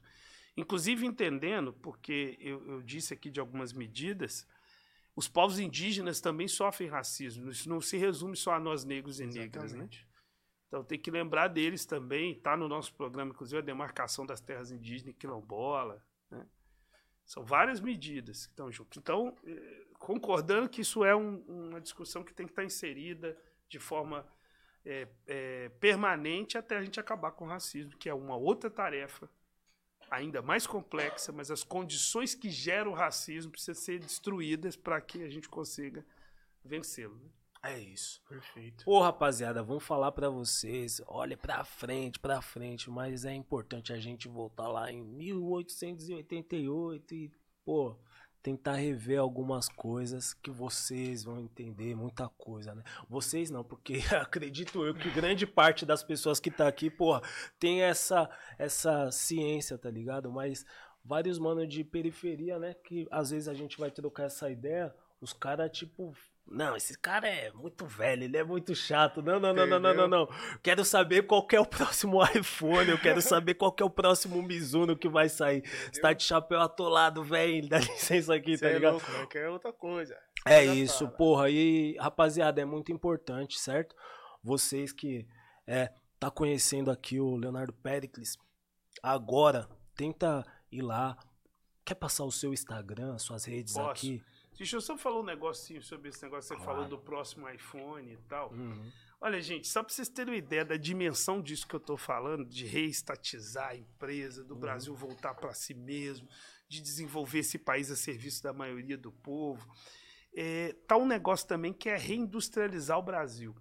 Todo país que tem pouca indústria, sabe o que, acontece? Ele vai ser dominado pelos que têm muita indústria. E os que têm muita hoje é a Europa, Uhum. China, China. Estados Unidos. Eles Uhum. mandam em nós. Sim. Tanto é que a gente fica usando o iPhone, usando aquele Xiaomi, né? Xiaomi, é. Se você for olhar bem, com essa tecnologia toda que é possível esse povo tão inteligente do Brasil fazer, nós vamos ter o nosso. Nós vamos ter esses instrumentos, sabe? As condições até de ter os nossos celulares nacional melhor que o deles.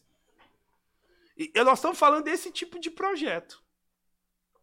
Brasil Sabe? é foda. E, e, inclusive barato pro povo ter mesmo. Por que, que não pode ter? Eu não Tá sou contra, não. O povo Não, tem eu- que se apropriar, tem que ter sim uns bons telefones pra tirar as fotos bonitonas, entendeu? Gravar uns vídeos cabulosos, só a favor.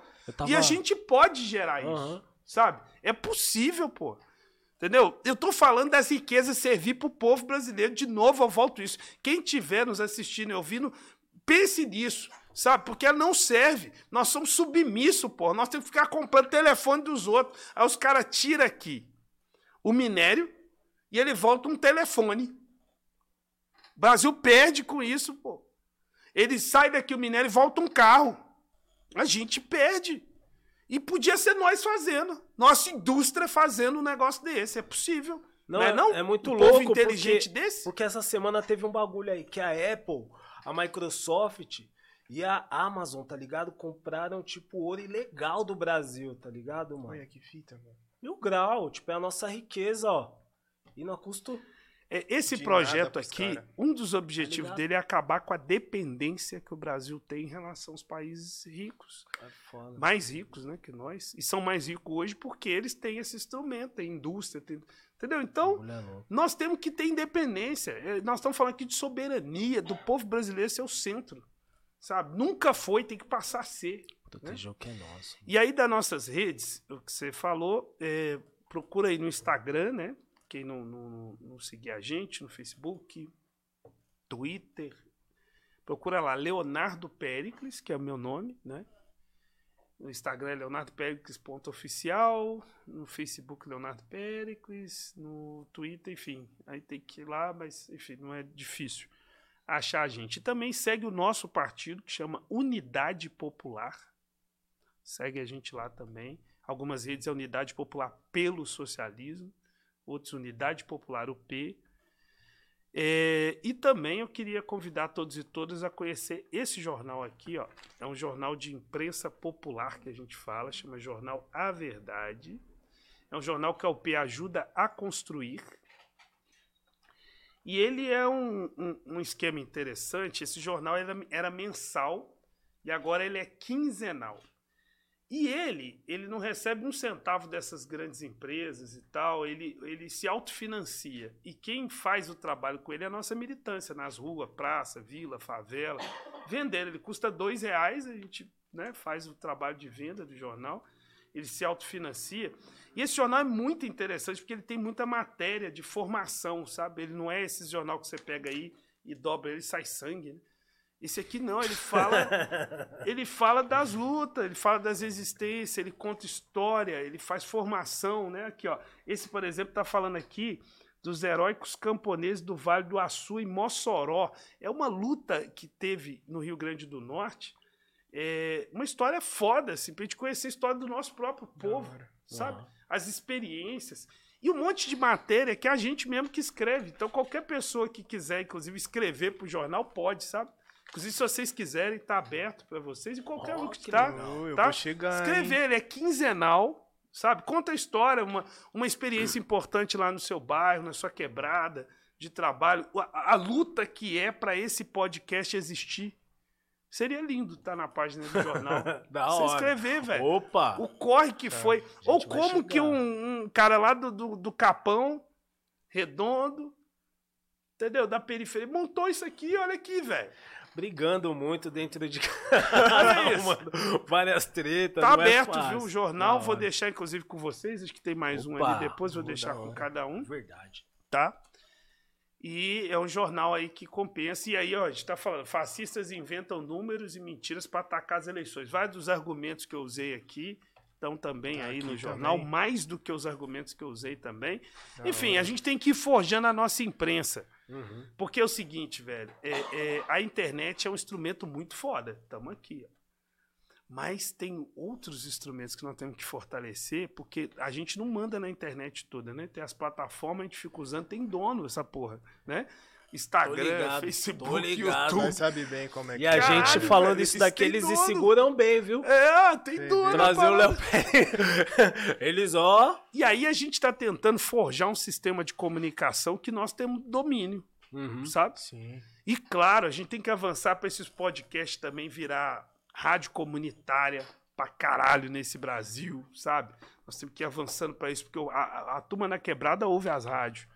É importante a gente ter isso. A gente tem que ir forjando sistemas de comunicação nosso, Sim. Com sabe? certeza. Que não é rico que manda. Isso é fundamental para o futuro, disputar as ideias. Olha que coisa fantástica. É. Nós estamos aqui, entendeu? Dialogando. Nós estamos ganhando ideias, corações e mentes. Esse projeto então, precisa ter muita comunicação. Projeto, essa é a É maior aí. arma que nós podemos ter é essa aqui, ó. Isso aqui, ó. Isso aqui é um fuzilzão cabuloso, velho. Olha Aqui, ó. Isso regaça, velho. Nós estamos aqui propagando ideias importantíssimas, batendo papo, desenvolvendo, e nós podemos fazer coisa mais legal ainda, né? Pode crer. Essa cultura toda, essa, essa meninada nossa tão inteligente, faz rap, dança, canta pra caralho, um monte de coisa. Porra, podia ter que ter os lugares, né? Os caminhos, os lugares que eles vão vir se apresentar, se colocar, tudo. A gente pode fazer muita coisa. Da hora. Chave. Da hora. Pô, Ah, beleza. E tá, a companheira tá me lembrando também que nós temos uma vaquinha. certo. É o seguinte, legalmente a gente pode pedir contribuição e, e uma das formas que a gente tem é a campanha de financiamento coletivo na internet. Então a gente lançou, eu falei daquelas dificuldades, a UP não tem fundo partidário, não tem fun- o fundo eleitoral amigário, então a gente tenta outras formas e uma forma é essa. Então, eh, se vocês puderem, entra lá nas nossas redes, quem estiver nos assistindo e quiser contribuir, contribua com a nossa campanha de financiamento. Nós Olha, precisamos muito, importante. sabe? Porque para o Léo chegar aqui, é, tem custo, assim, sabe? E como que a UP se financia? Com contribuição de cada afiliado hoje. 10 reais. A média, a maioria dos nossos, eles contribuem com 10 reais por mês. Da hora. E é uma contribuição voluntária, Sim. mas assim, a gente joga peso para que a galera contribua, sabe? Por quê? Porque é assim que a gente pode ter independência política.